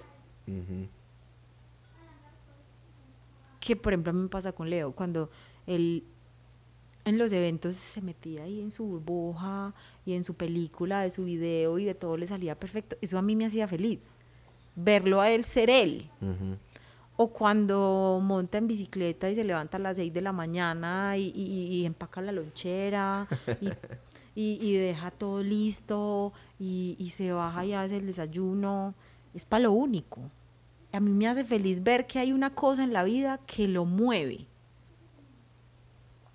¿Cómo lo apoyo? Pues, entonces, que eso que te hace feliz a vos y yo lo quiero compartir, ¿cómo me meto yo en eso? Yo no me voy a ir a montar en bicicleta con él. Yo no me voy a meter en el máster de video con él. Pero te traigo el almuerzo. Sí, yo como aquí porque es que no me puedo parar. Pum. Aquí es que se fue a montar en bicicleta todo el día, llegó a las 4 de la tarde. Ve este sándwich con este jugo. Entonces, yo como hago parte de eso, pues, si, a- si yo veo que el otro es feliz, yo tengo que hacer parte de esa felicidad. Y no, ay, mm, vea la hora en la que llegó. Marica, si estaba pasando bueno, si estaba montando en bicicleta, si estaba siendo feliz, yo por qué no me voy a yo por qué no voy a ser feliz con la felicidad de la persona que amo. Y entendiendo que es que esa felicidad no siempre está conmigo. Entonces, es, es lo que pasa es que somos muy egoístas para amar. Y queremos ser el, el- el centro del universo del otro. Entonces uno, uno no, no, o sea, uno como se da cuenta, por ejemplo, cuando uno está con una persona, la persona que es, cuando esa persona es feliz con lo que uno es. Te digo, no es solamente dejarlo libre y espontáneo, sino como, qué bacano, eso que vos haces, cómo lo haces, invítame un día, eh, no sé, te regalo este cosa de lo que te gusta, ¿cierto? Entonces uno empieza como a valorar y el otro empieza a sentir que el otro lo acepta. Yo n- m- no sé, es muy cotidiano también entender como la felicidad del otro. Y eso con el pasar de los años tiene que ser cada vez más cotidiano Claro. si no si hay grandes cosas y grandes manifestaciones de amor, no, eso tiene que ser una cosa muy cotidiana. y algo que, que, que para mí es muy valioso es como que todos los días el otro sienta que yo lo amo todavía, de alguna manera. Pero eso sí es desde el principio encontrar la persona como que, que uno vea que está como lista para eso. Sí, sas. No es tan difícil. Mm. No es tan difícil. Mm, mm. Te lo aseguro que no es tan difícil. Solo que, como te digo, si uno idealiza muchas cosas, se pierde de lo que de verdad le puede funcionar. Entonces, ay, que es que estás muy así o muy así, entonces no encaja como en mi, en mi estándar de persona, Ujú. porque no se viste así, porque no habla así, porque no pertenece a este cierto gremio. Entonces uno desecha cosas Sí. que no le funcionan, pero se pierde de cosas muy valiosas. O sea, tiene que estar uno muy sano también para verlo. Sí, todo va. Yo siento que todo radica como ahí, como en tener un- un- un- una sanidad o una paz en ese aspecto. Como que llegar fresquito para eso precisamente. O sea, uno, cada uno traemos nuestro mierdero y nuestro equipaje, pero que en esa área específica de lo afectivo, de lo de la relación, de lo de cómo la traigo, vengo vacío, vengo ya. O sea, no hay nada de mi pasado que me atormente a nivel afectivo, no hay nada que de una relación pasada, no hay el trauma o la huevonada o la, la, que, que- la, la regresión aquella. Y llegar a la... Y sobre todo es como... Uno preguntarse a uno mismo como, ve, yo tendría una relación conmigo. Sí, sí, parce. Yo me aguanto, por decirlo pues en términos así como muy exagerados. Yo me aguanto yo con yo. O soy insoportable a mí mismo. Me acepto así como soy. Soy feliz así como soy. Porque si uno llega a una relación sin tener eso claro, pues vas a empezar a querer cosas hoy sí, mañana no, de pronto un día, y, y, y lo que hoy te hace feliz, mañana ya no. Entonces, uno tiene que estar como convencido de que "Ah, yo soy muy cuquita, Yo soy mera pana, yo ya estoy, melo, yo estoy todo contento conmigo, yo soy todo feliz así conmigo, porque estoy en mi cuento, porque estoy bien en lo que hago, porque me gusto, me agrado, todo yo. Entonces, como no le voy a gustar a alguien que también, ¿cierto? Pero uno primero se tiene que estar muy enamorado de uno mismo, pues como se dice, Sí, como, sí. ah, qué bacano, estoy estudiando esto, estoy trabajando en esto, estoy viviendo en esta parte. Entonces, cuando uno ya tiene como su cuento como, como ah, no, perfecto, no, no estoy idealizando estados, Ujú. pero cuando uno está como en el camino que uno quiere, Sí, uno- ahí sí como ve, mira este camino, ¿me acompañas? O como es que ni yo sé para dónde voy, marica, cualquier bus me sirve. Yo creo que va por ahí la cosa, hombre. Entonces, ¿cuál es el bus que querés coger?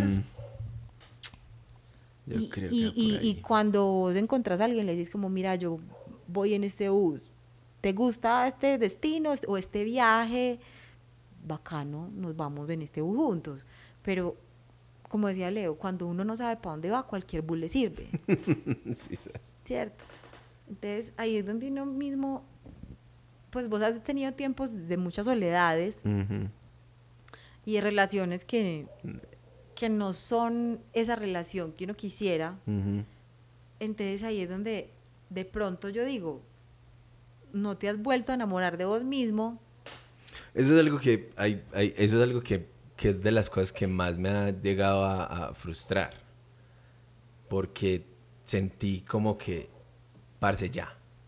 Porque yo, de lo que hablas en la experiencia que he tenido de relaciones, como que no, era porque cedía, o sea, renunciaba a cosas que sabía que esto tiene que ser un elemento de esa persona, pero ah, hagámosle a ver, hagámosle a ver. Y alguien me lo hizo ver, me decía, parce, ya no estamos para eso. Vos ya sabes qué querés. Y en esta persona lo vi. Fue como, y le, fue así como, le dice uno al universo como, men, mándela, que estoy ready para lo que es. La, voy con la clara. Y es, entonces fue como, listo, por aquí fue, huevón, y de un momento para otro no fue, y es como, espere, pero entonces, entonces me empiezo a cuestionar yo y, y todo eso de lo que estaba en un punto determinado tan seguro, porque es la la, la tradición es autolatigarme, No. culparme, decir en que fallé, que hice mal o que o la vieja confiable que estoy pagando, porque hubo un momento en el que eso fue mi pensamiento, como puta, esto me va a acabar porque karma. No, es que ahí donde uno, hay un punto, o sea, primero hay que mirar la responsabilidad de uno. Ujú. Sí, sí, yo, Y yo sé que esa parte antes está pasada porque te das muy duro, Sí, sí. ¿cierto? Y lo que yo te decía, uno primero tiene que ser bondadoso con uno mismo y reconocerse uno mismo que es que uno es el resultado de un montón de cosas y que uno ha llegado hasta donde está por lo que ha hecho y por lo que ha dejado de hacer. Entonces uno tiene que ser bondadoso con uno mismo y tratarse bonito. Uno tiene que tratar bonito, porque una de las cosas que más le baja a uno como la frecuencia es la culpa. Y la culpa es de las frecuencias más bajitas en las que empieza, pues, desde culparse hasta querer acabar con su vida, sí. ¿cierto? Sí, O sea, esas es las, de las Sí, frecuencias eso más... llega uno a un punto en el que es como Exacto. valgo verga. Exacto. Y Entonces hace ahí dos es donde... estaba, soy una chimba. Exacto. Entonces, eso no puede depender de nadie. Entonces, cuando uno se hace responsable bondadosamente de lo que uno ha hecho y de que siempre el principio del que partiste fue un, un- un principio bonito de amor, de compañía, de, de- deseo, de, de todo, porque es que todo eso... Sí, todo es, es que es, es eso, es, es de lo que me ha tirado a, esa, a, a- decidir. Todo eso es importante y sentirlo. todo estaba ahí, todo lo estaba claro y conciso y, y, y fue como, si está este paquetico como completo, porque no le sirve. Entonces, ¿por qué uno culparse de lo que uno bondadosa y conscientemente sabe que lo dio todo y que estuvo bien y que lo hizo bien? Ahí es donde, mira, esto es 50-50 y el 50-50 mi- y el 50 mío está, Está. en paz, Ajá. paz y salvo. Tu 50% es tu responsabilidad, lo suelto y te responsabilizo. Ujú. Si esa persona lo asume, Sí.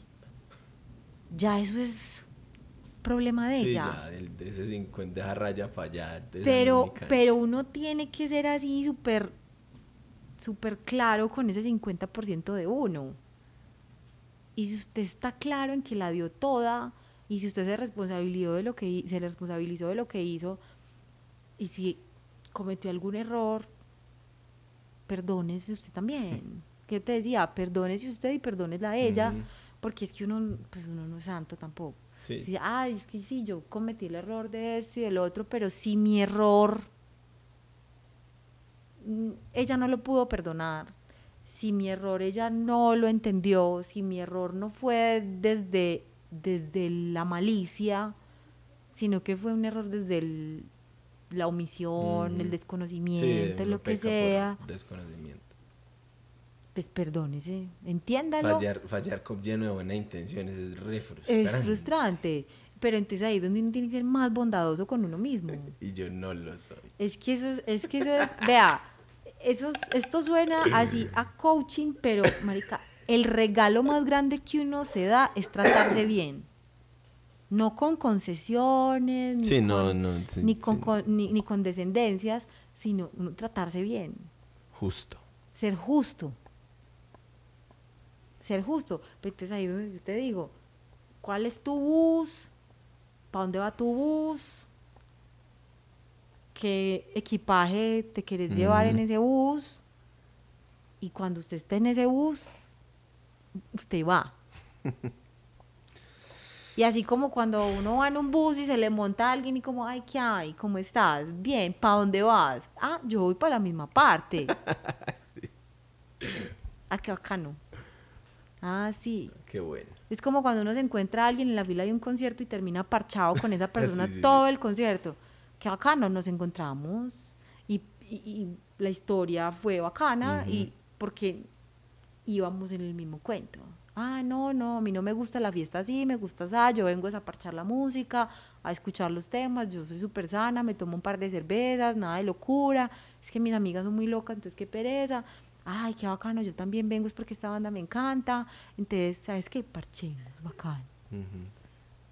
Te lo encontraste en el camino, porque era el mismo camino.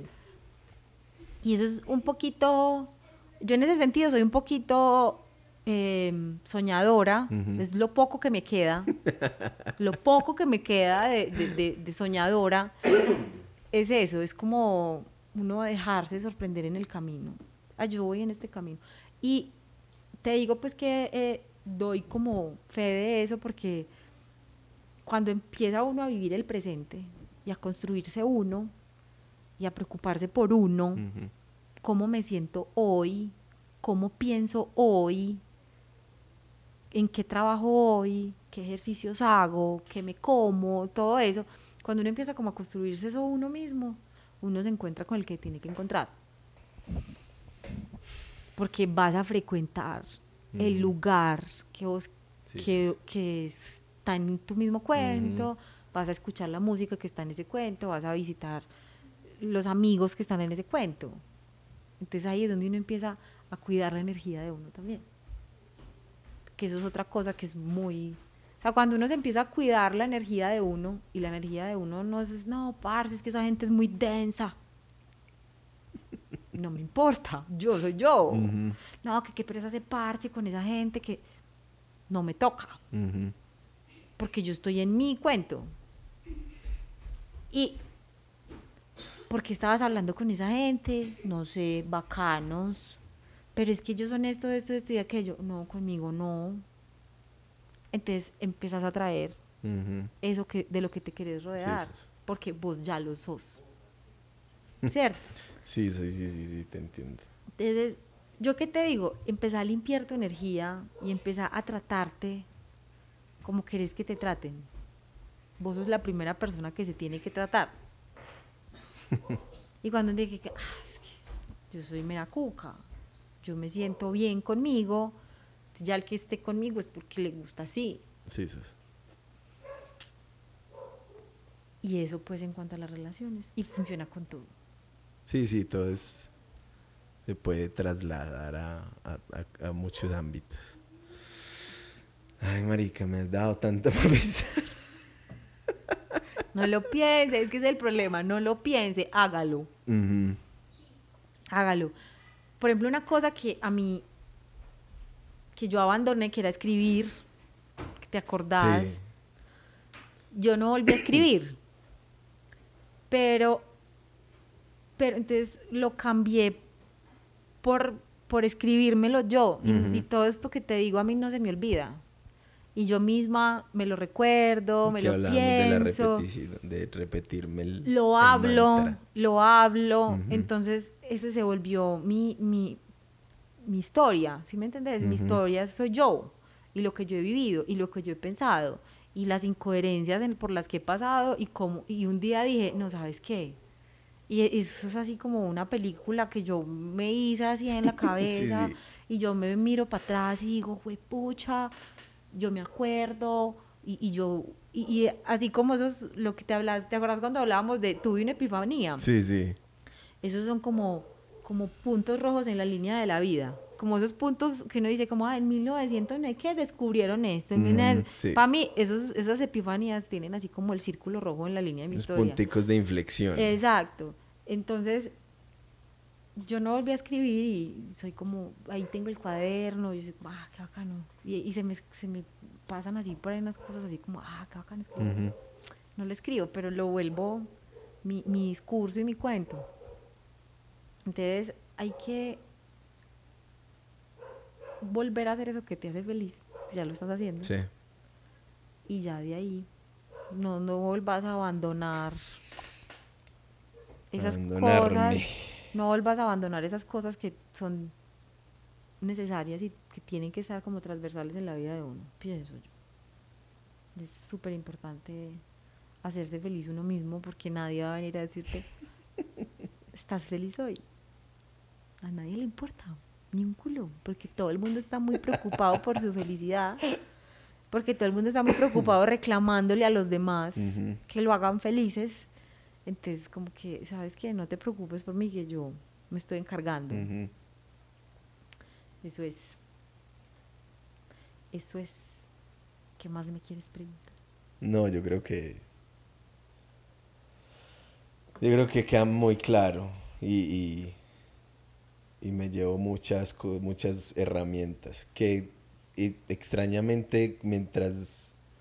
Por eso el ejercicio, porque mientras me las compartías era como que ya, yo ya había escuchado esto, yo ya había eh, adquirido este, de pronto esta información, pero la procesé más como información que como interiorizarla.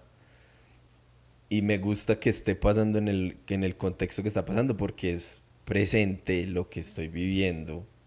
Entonces, es como, me he quedado callado todo el podcast porque estoy procesando, interiorizando, muy diferente a estar en un diálogo o en una, en un, en, en una, en un ejercicio de dialéctica.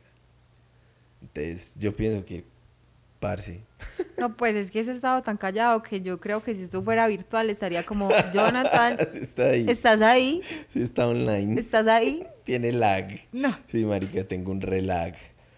Porque sí, es, es, es, es directamente al, al, a- como a la llaga, como a, lo que a la realidad en la que estoy.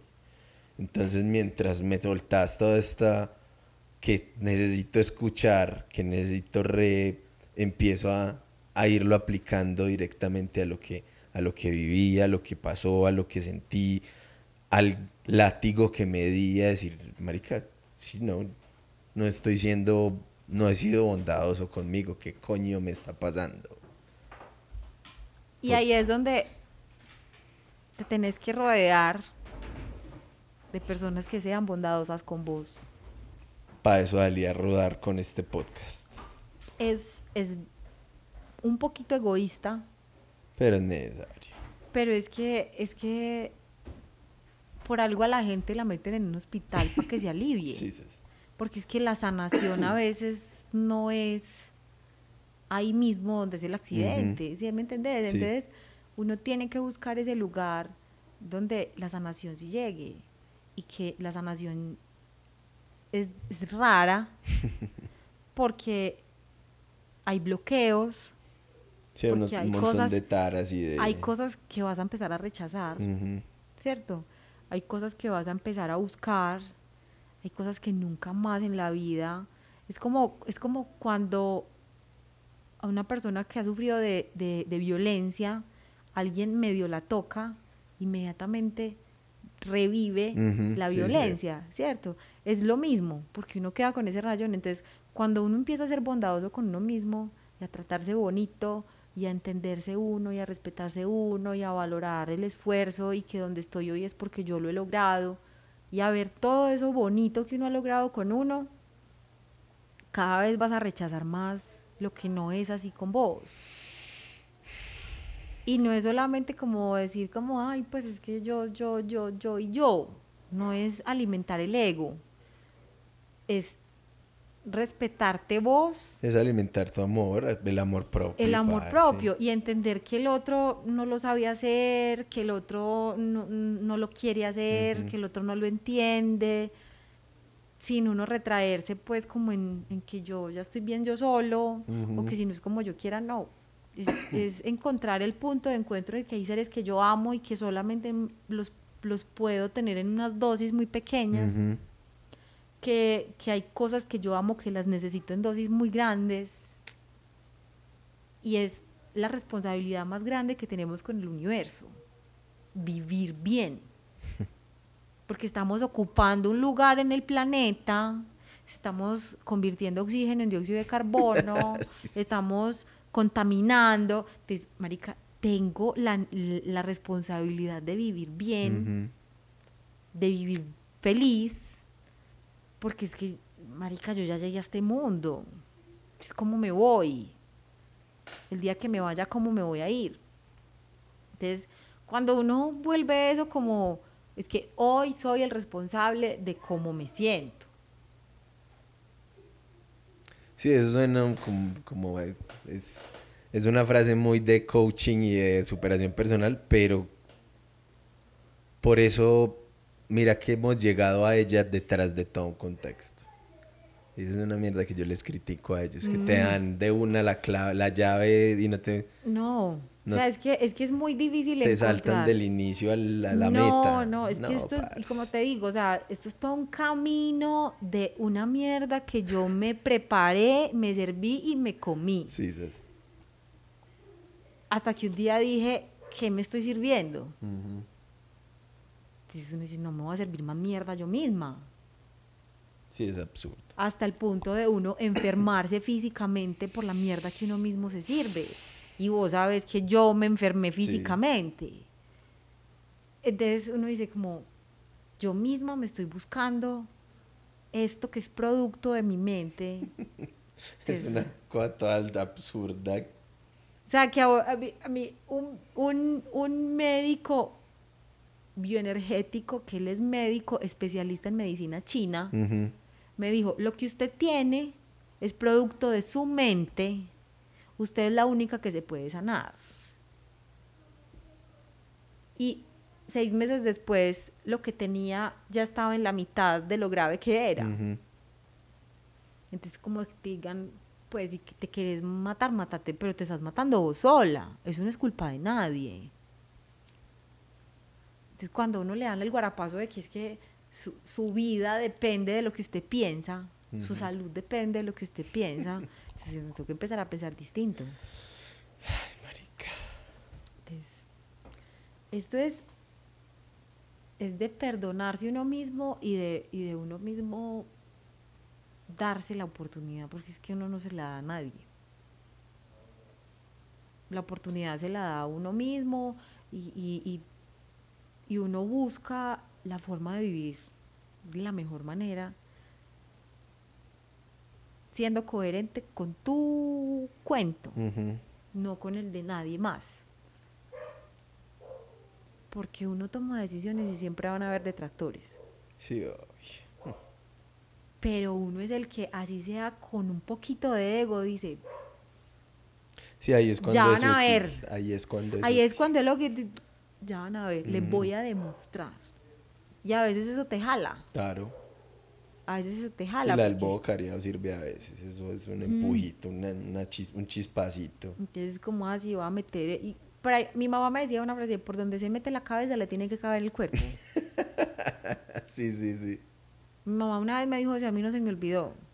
Y asumiendo la consecuencia así, comiendo mierda y todo, pero uno se metió y por ahí le salió el cuerpo también. Talladito, pero pasó. Pero pasó, Dejó los pelos en el alambrado. literal, literal, así. Ay, yo me Isa. Parce, gracias. Marica, me hacía mucha falta mm, estos raticos con vos. El amor, ese amor raro, ese amor que nunca entendimos, Sí. que, que nadie entendía. Nadie. Estos dos, ¿qué? ese amor que nadie entendía, ese amor. Y parce, eso es lo que uno necesita, pero no es lo que me necesitas en tu vida, no. no es eso. Pero, Pero, sí en determinadas dosis. pero, pues. pero, pero es que uno necesita gente que le diga a uno, sos un huevón, así no es, vos sos más, podés más, sos un huevón Total.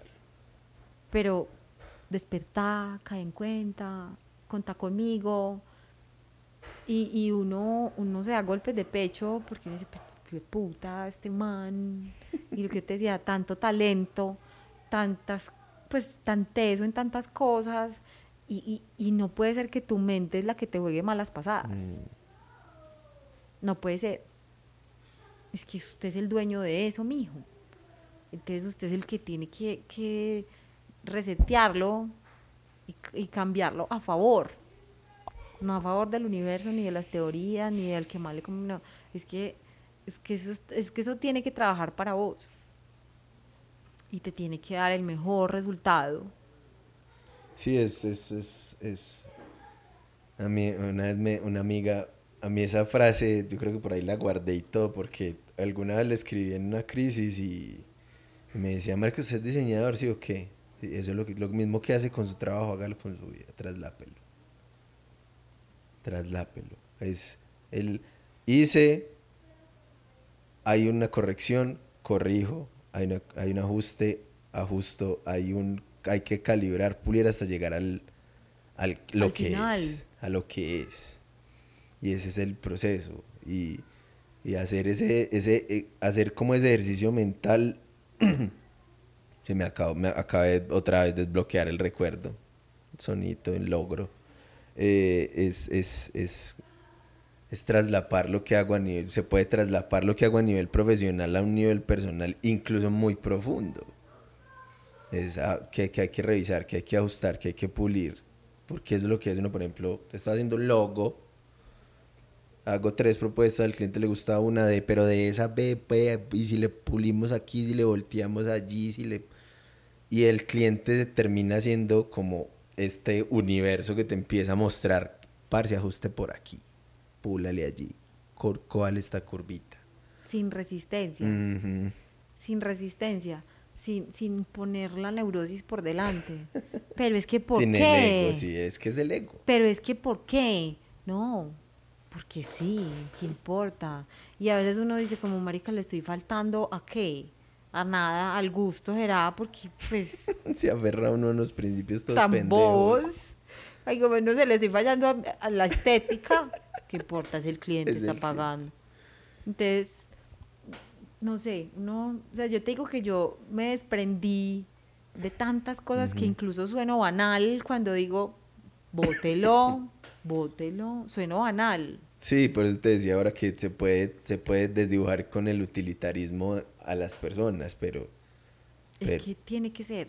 pero sí. Pero, ¿y sabes por qué?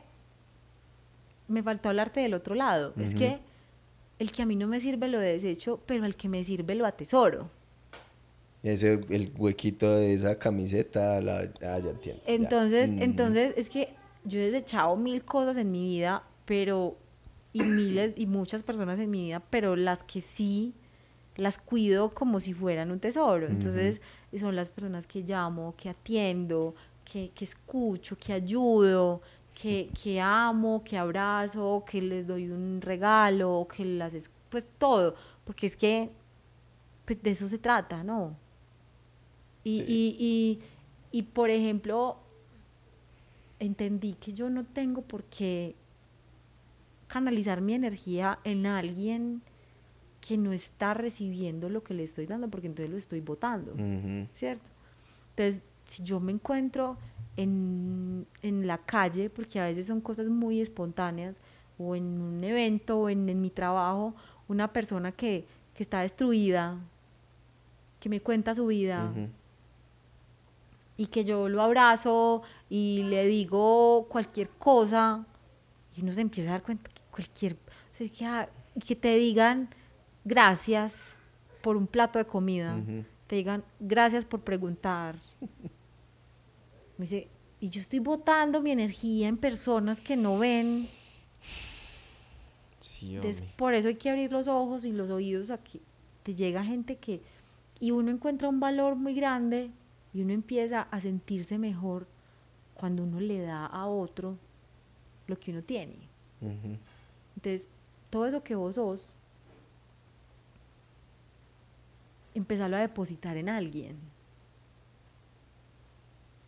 Sí, yo eh, esa parte la, la he descubierto mucho en, en, en mi vida del, en, en la parte del servicio, el servir, porque a mí me enseñaron y es parce, para mí ese es uno de los mantras que sí todavía mantengo.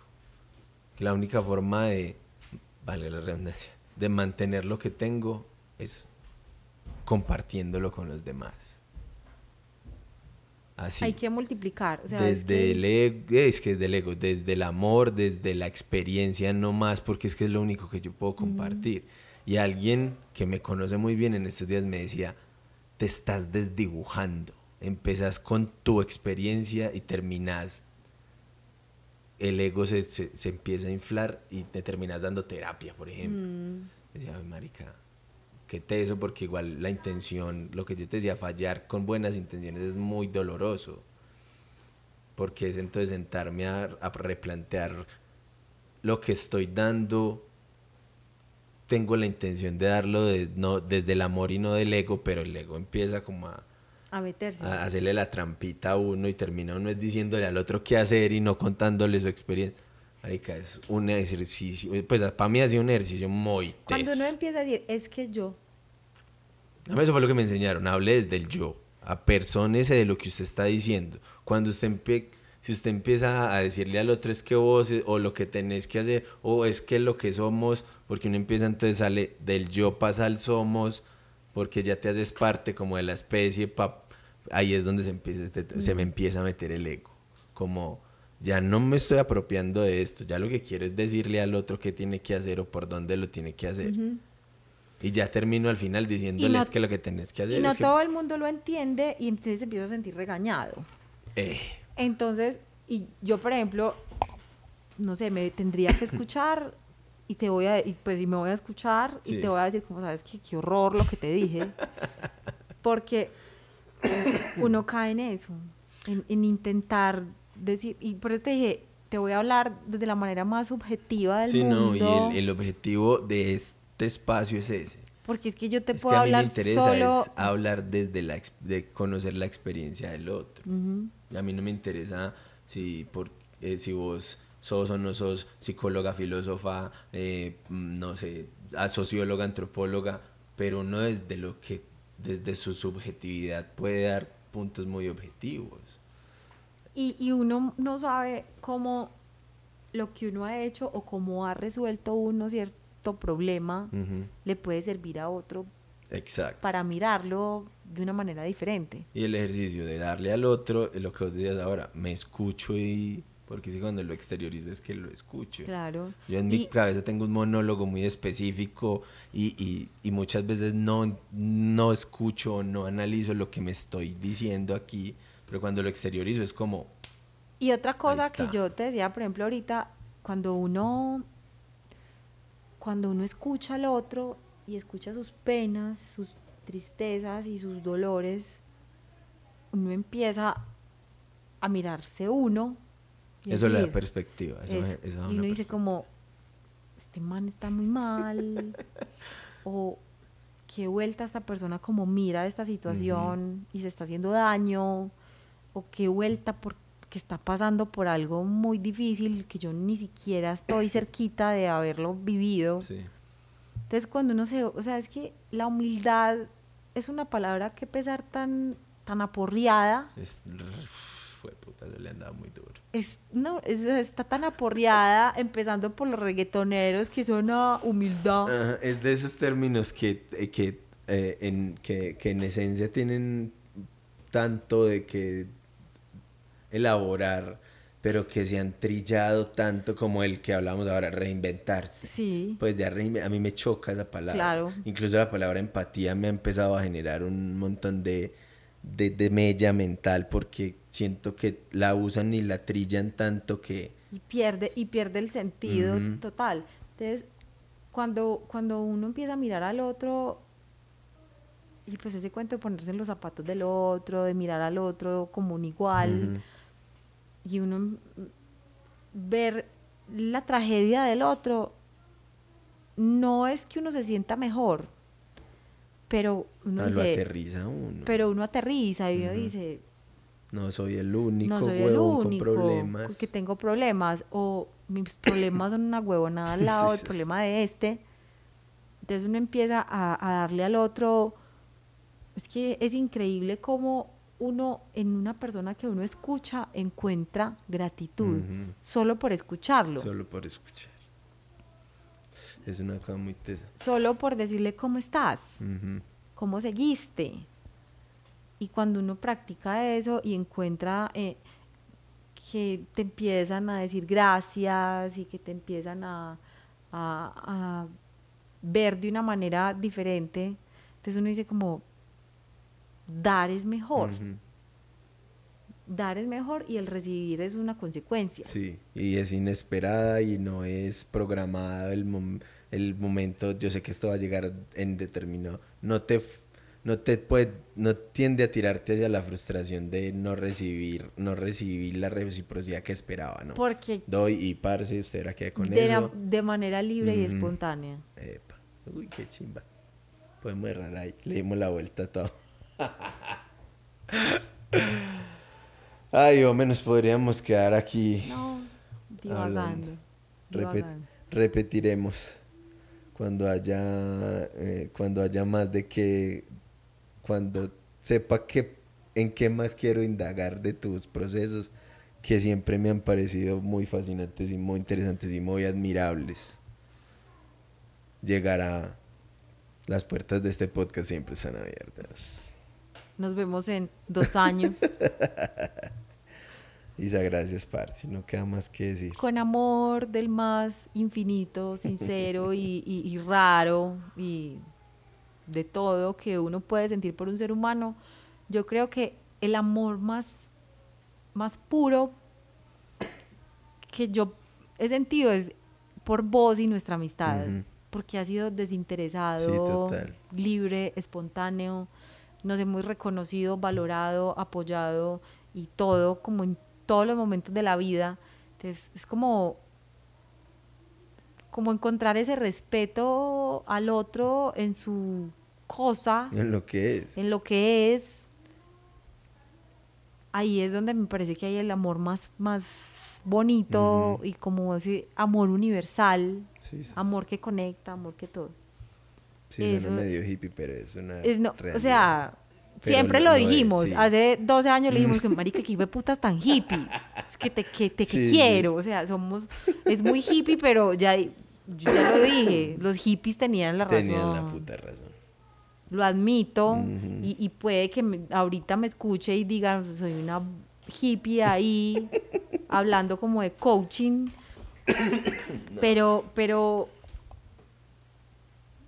el para mí el amor, el para, men- no, y a mí e- esa teoría, Lo- ah, haciendo como un paréntesis ahí, lo, el mensaje no varía, sino que es el, el mensajero el que afecta al mensaje. Y es, por ejemplo, lo que yo veo que pasa con el coaching. Puede que tengan un mensaje bastante importante y edificante, como les gusta decir a ellos, pero es el mensajero el que termina cagándose en el mismo mensaje. Sí, y lo que pasa es que cuando hay tanta gente queriéndose destacar, Eh. diciendo lo mismo, pues hay tanto ruido que no estás escuchando a ninguno. ¿cierto? Sí. Entonces, para mí este tipo de cosas son muy íntimas y, y muy... Y, y me parece pretencioso. Sí, como universalizar algo tan, tan Y, y- y para mí esto no, no es de, como dicen los coaches, de impactar vidas. Me aterra ese, ese, ese término porque es que son como masificando la experiencia. Es, para mí es como, como tan íntimo porque es que cada persona tiene unos procesos tan Sí, diferentes. Entonces me parece como que debería haber más espacio para la intimidad con, con, con la vida del otro que querer masificar el mensaje pues y volverlo como frases de... Ujú. De que a todo el mundo le van a hervir. de todo el mundo La le epifanía global. ujú. Ay, no, parce, gracias. Qué mamera es. Bueno, colguemos porque ahí no. Llevamos dos horas y cuatro minutos hablando. Listo. Mi récord fue ayer. El primer capítulo, episodio y va récord. Sí. Tres horas diecisiete minutos. Virgen Santa. Bueno, chao. Chao. Oh. Gracias por participar, el que se quede hasta por acá hasta el final. Chao. Oh. Bye.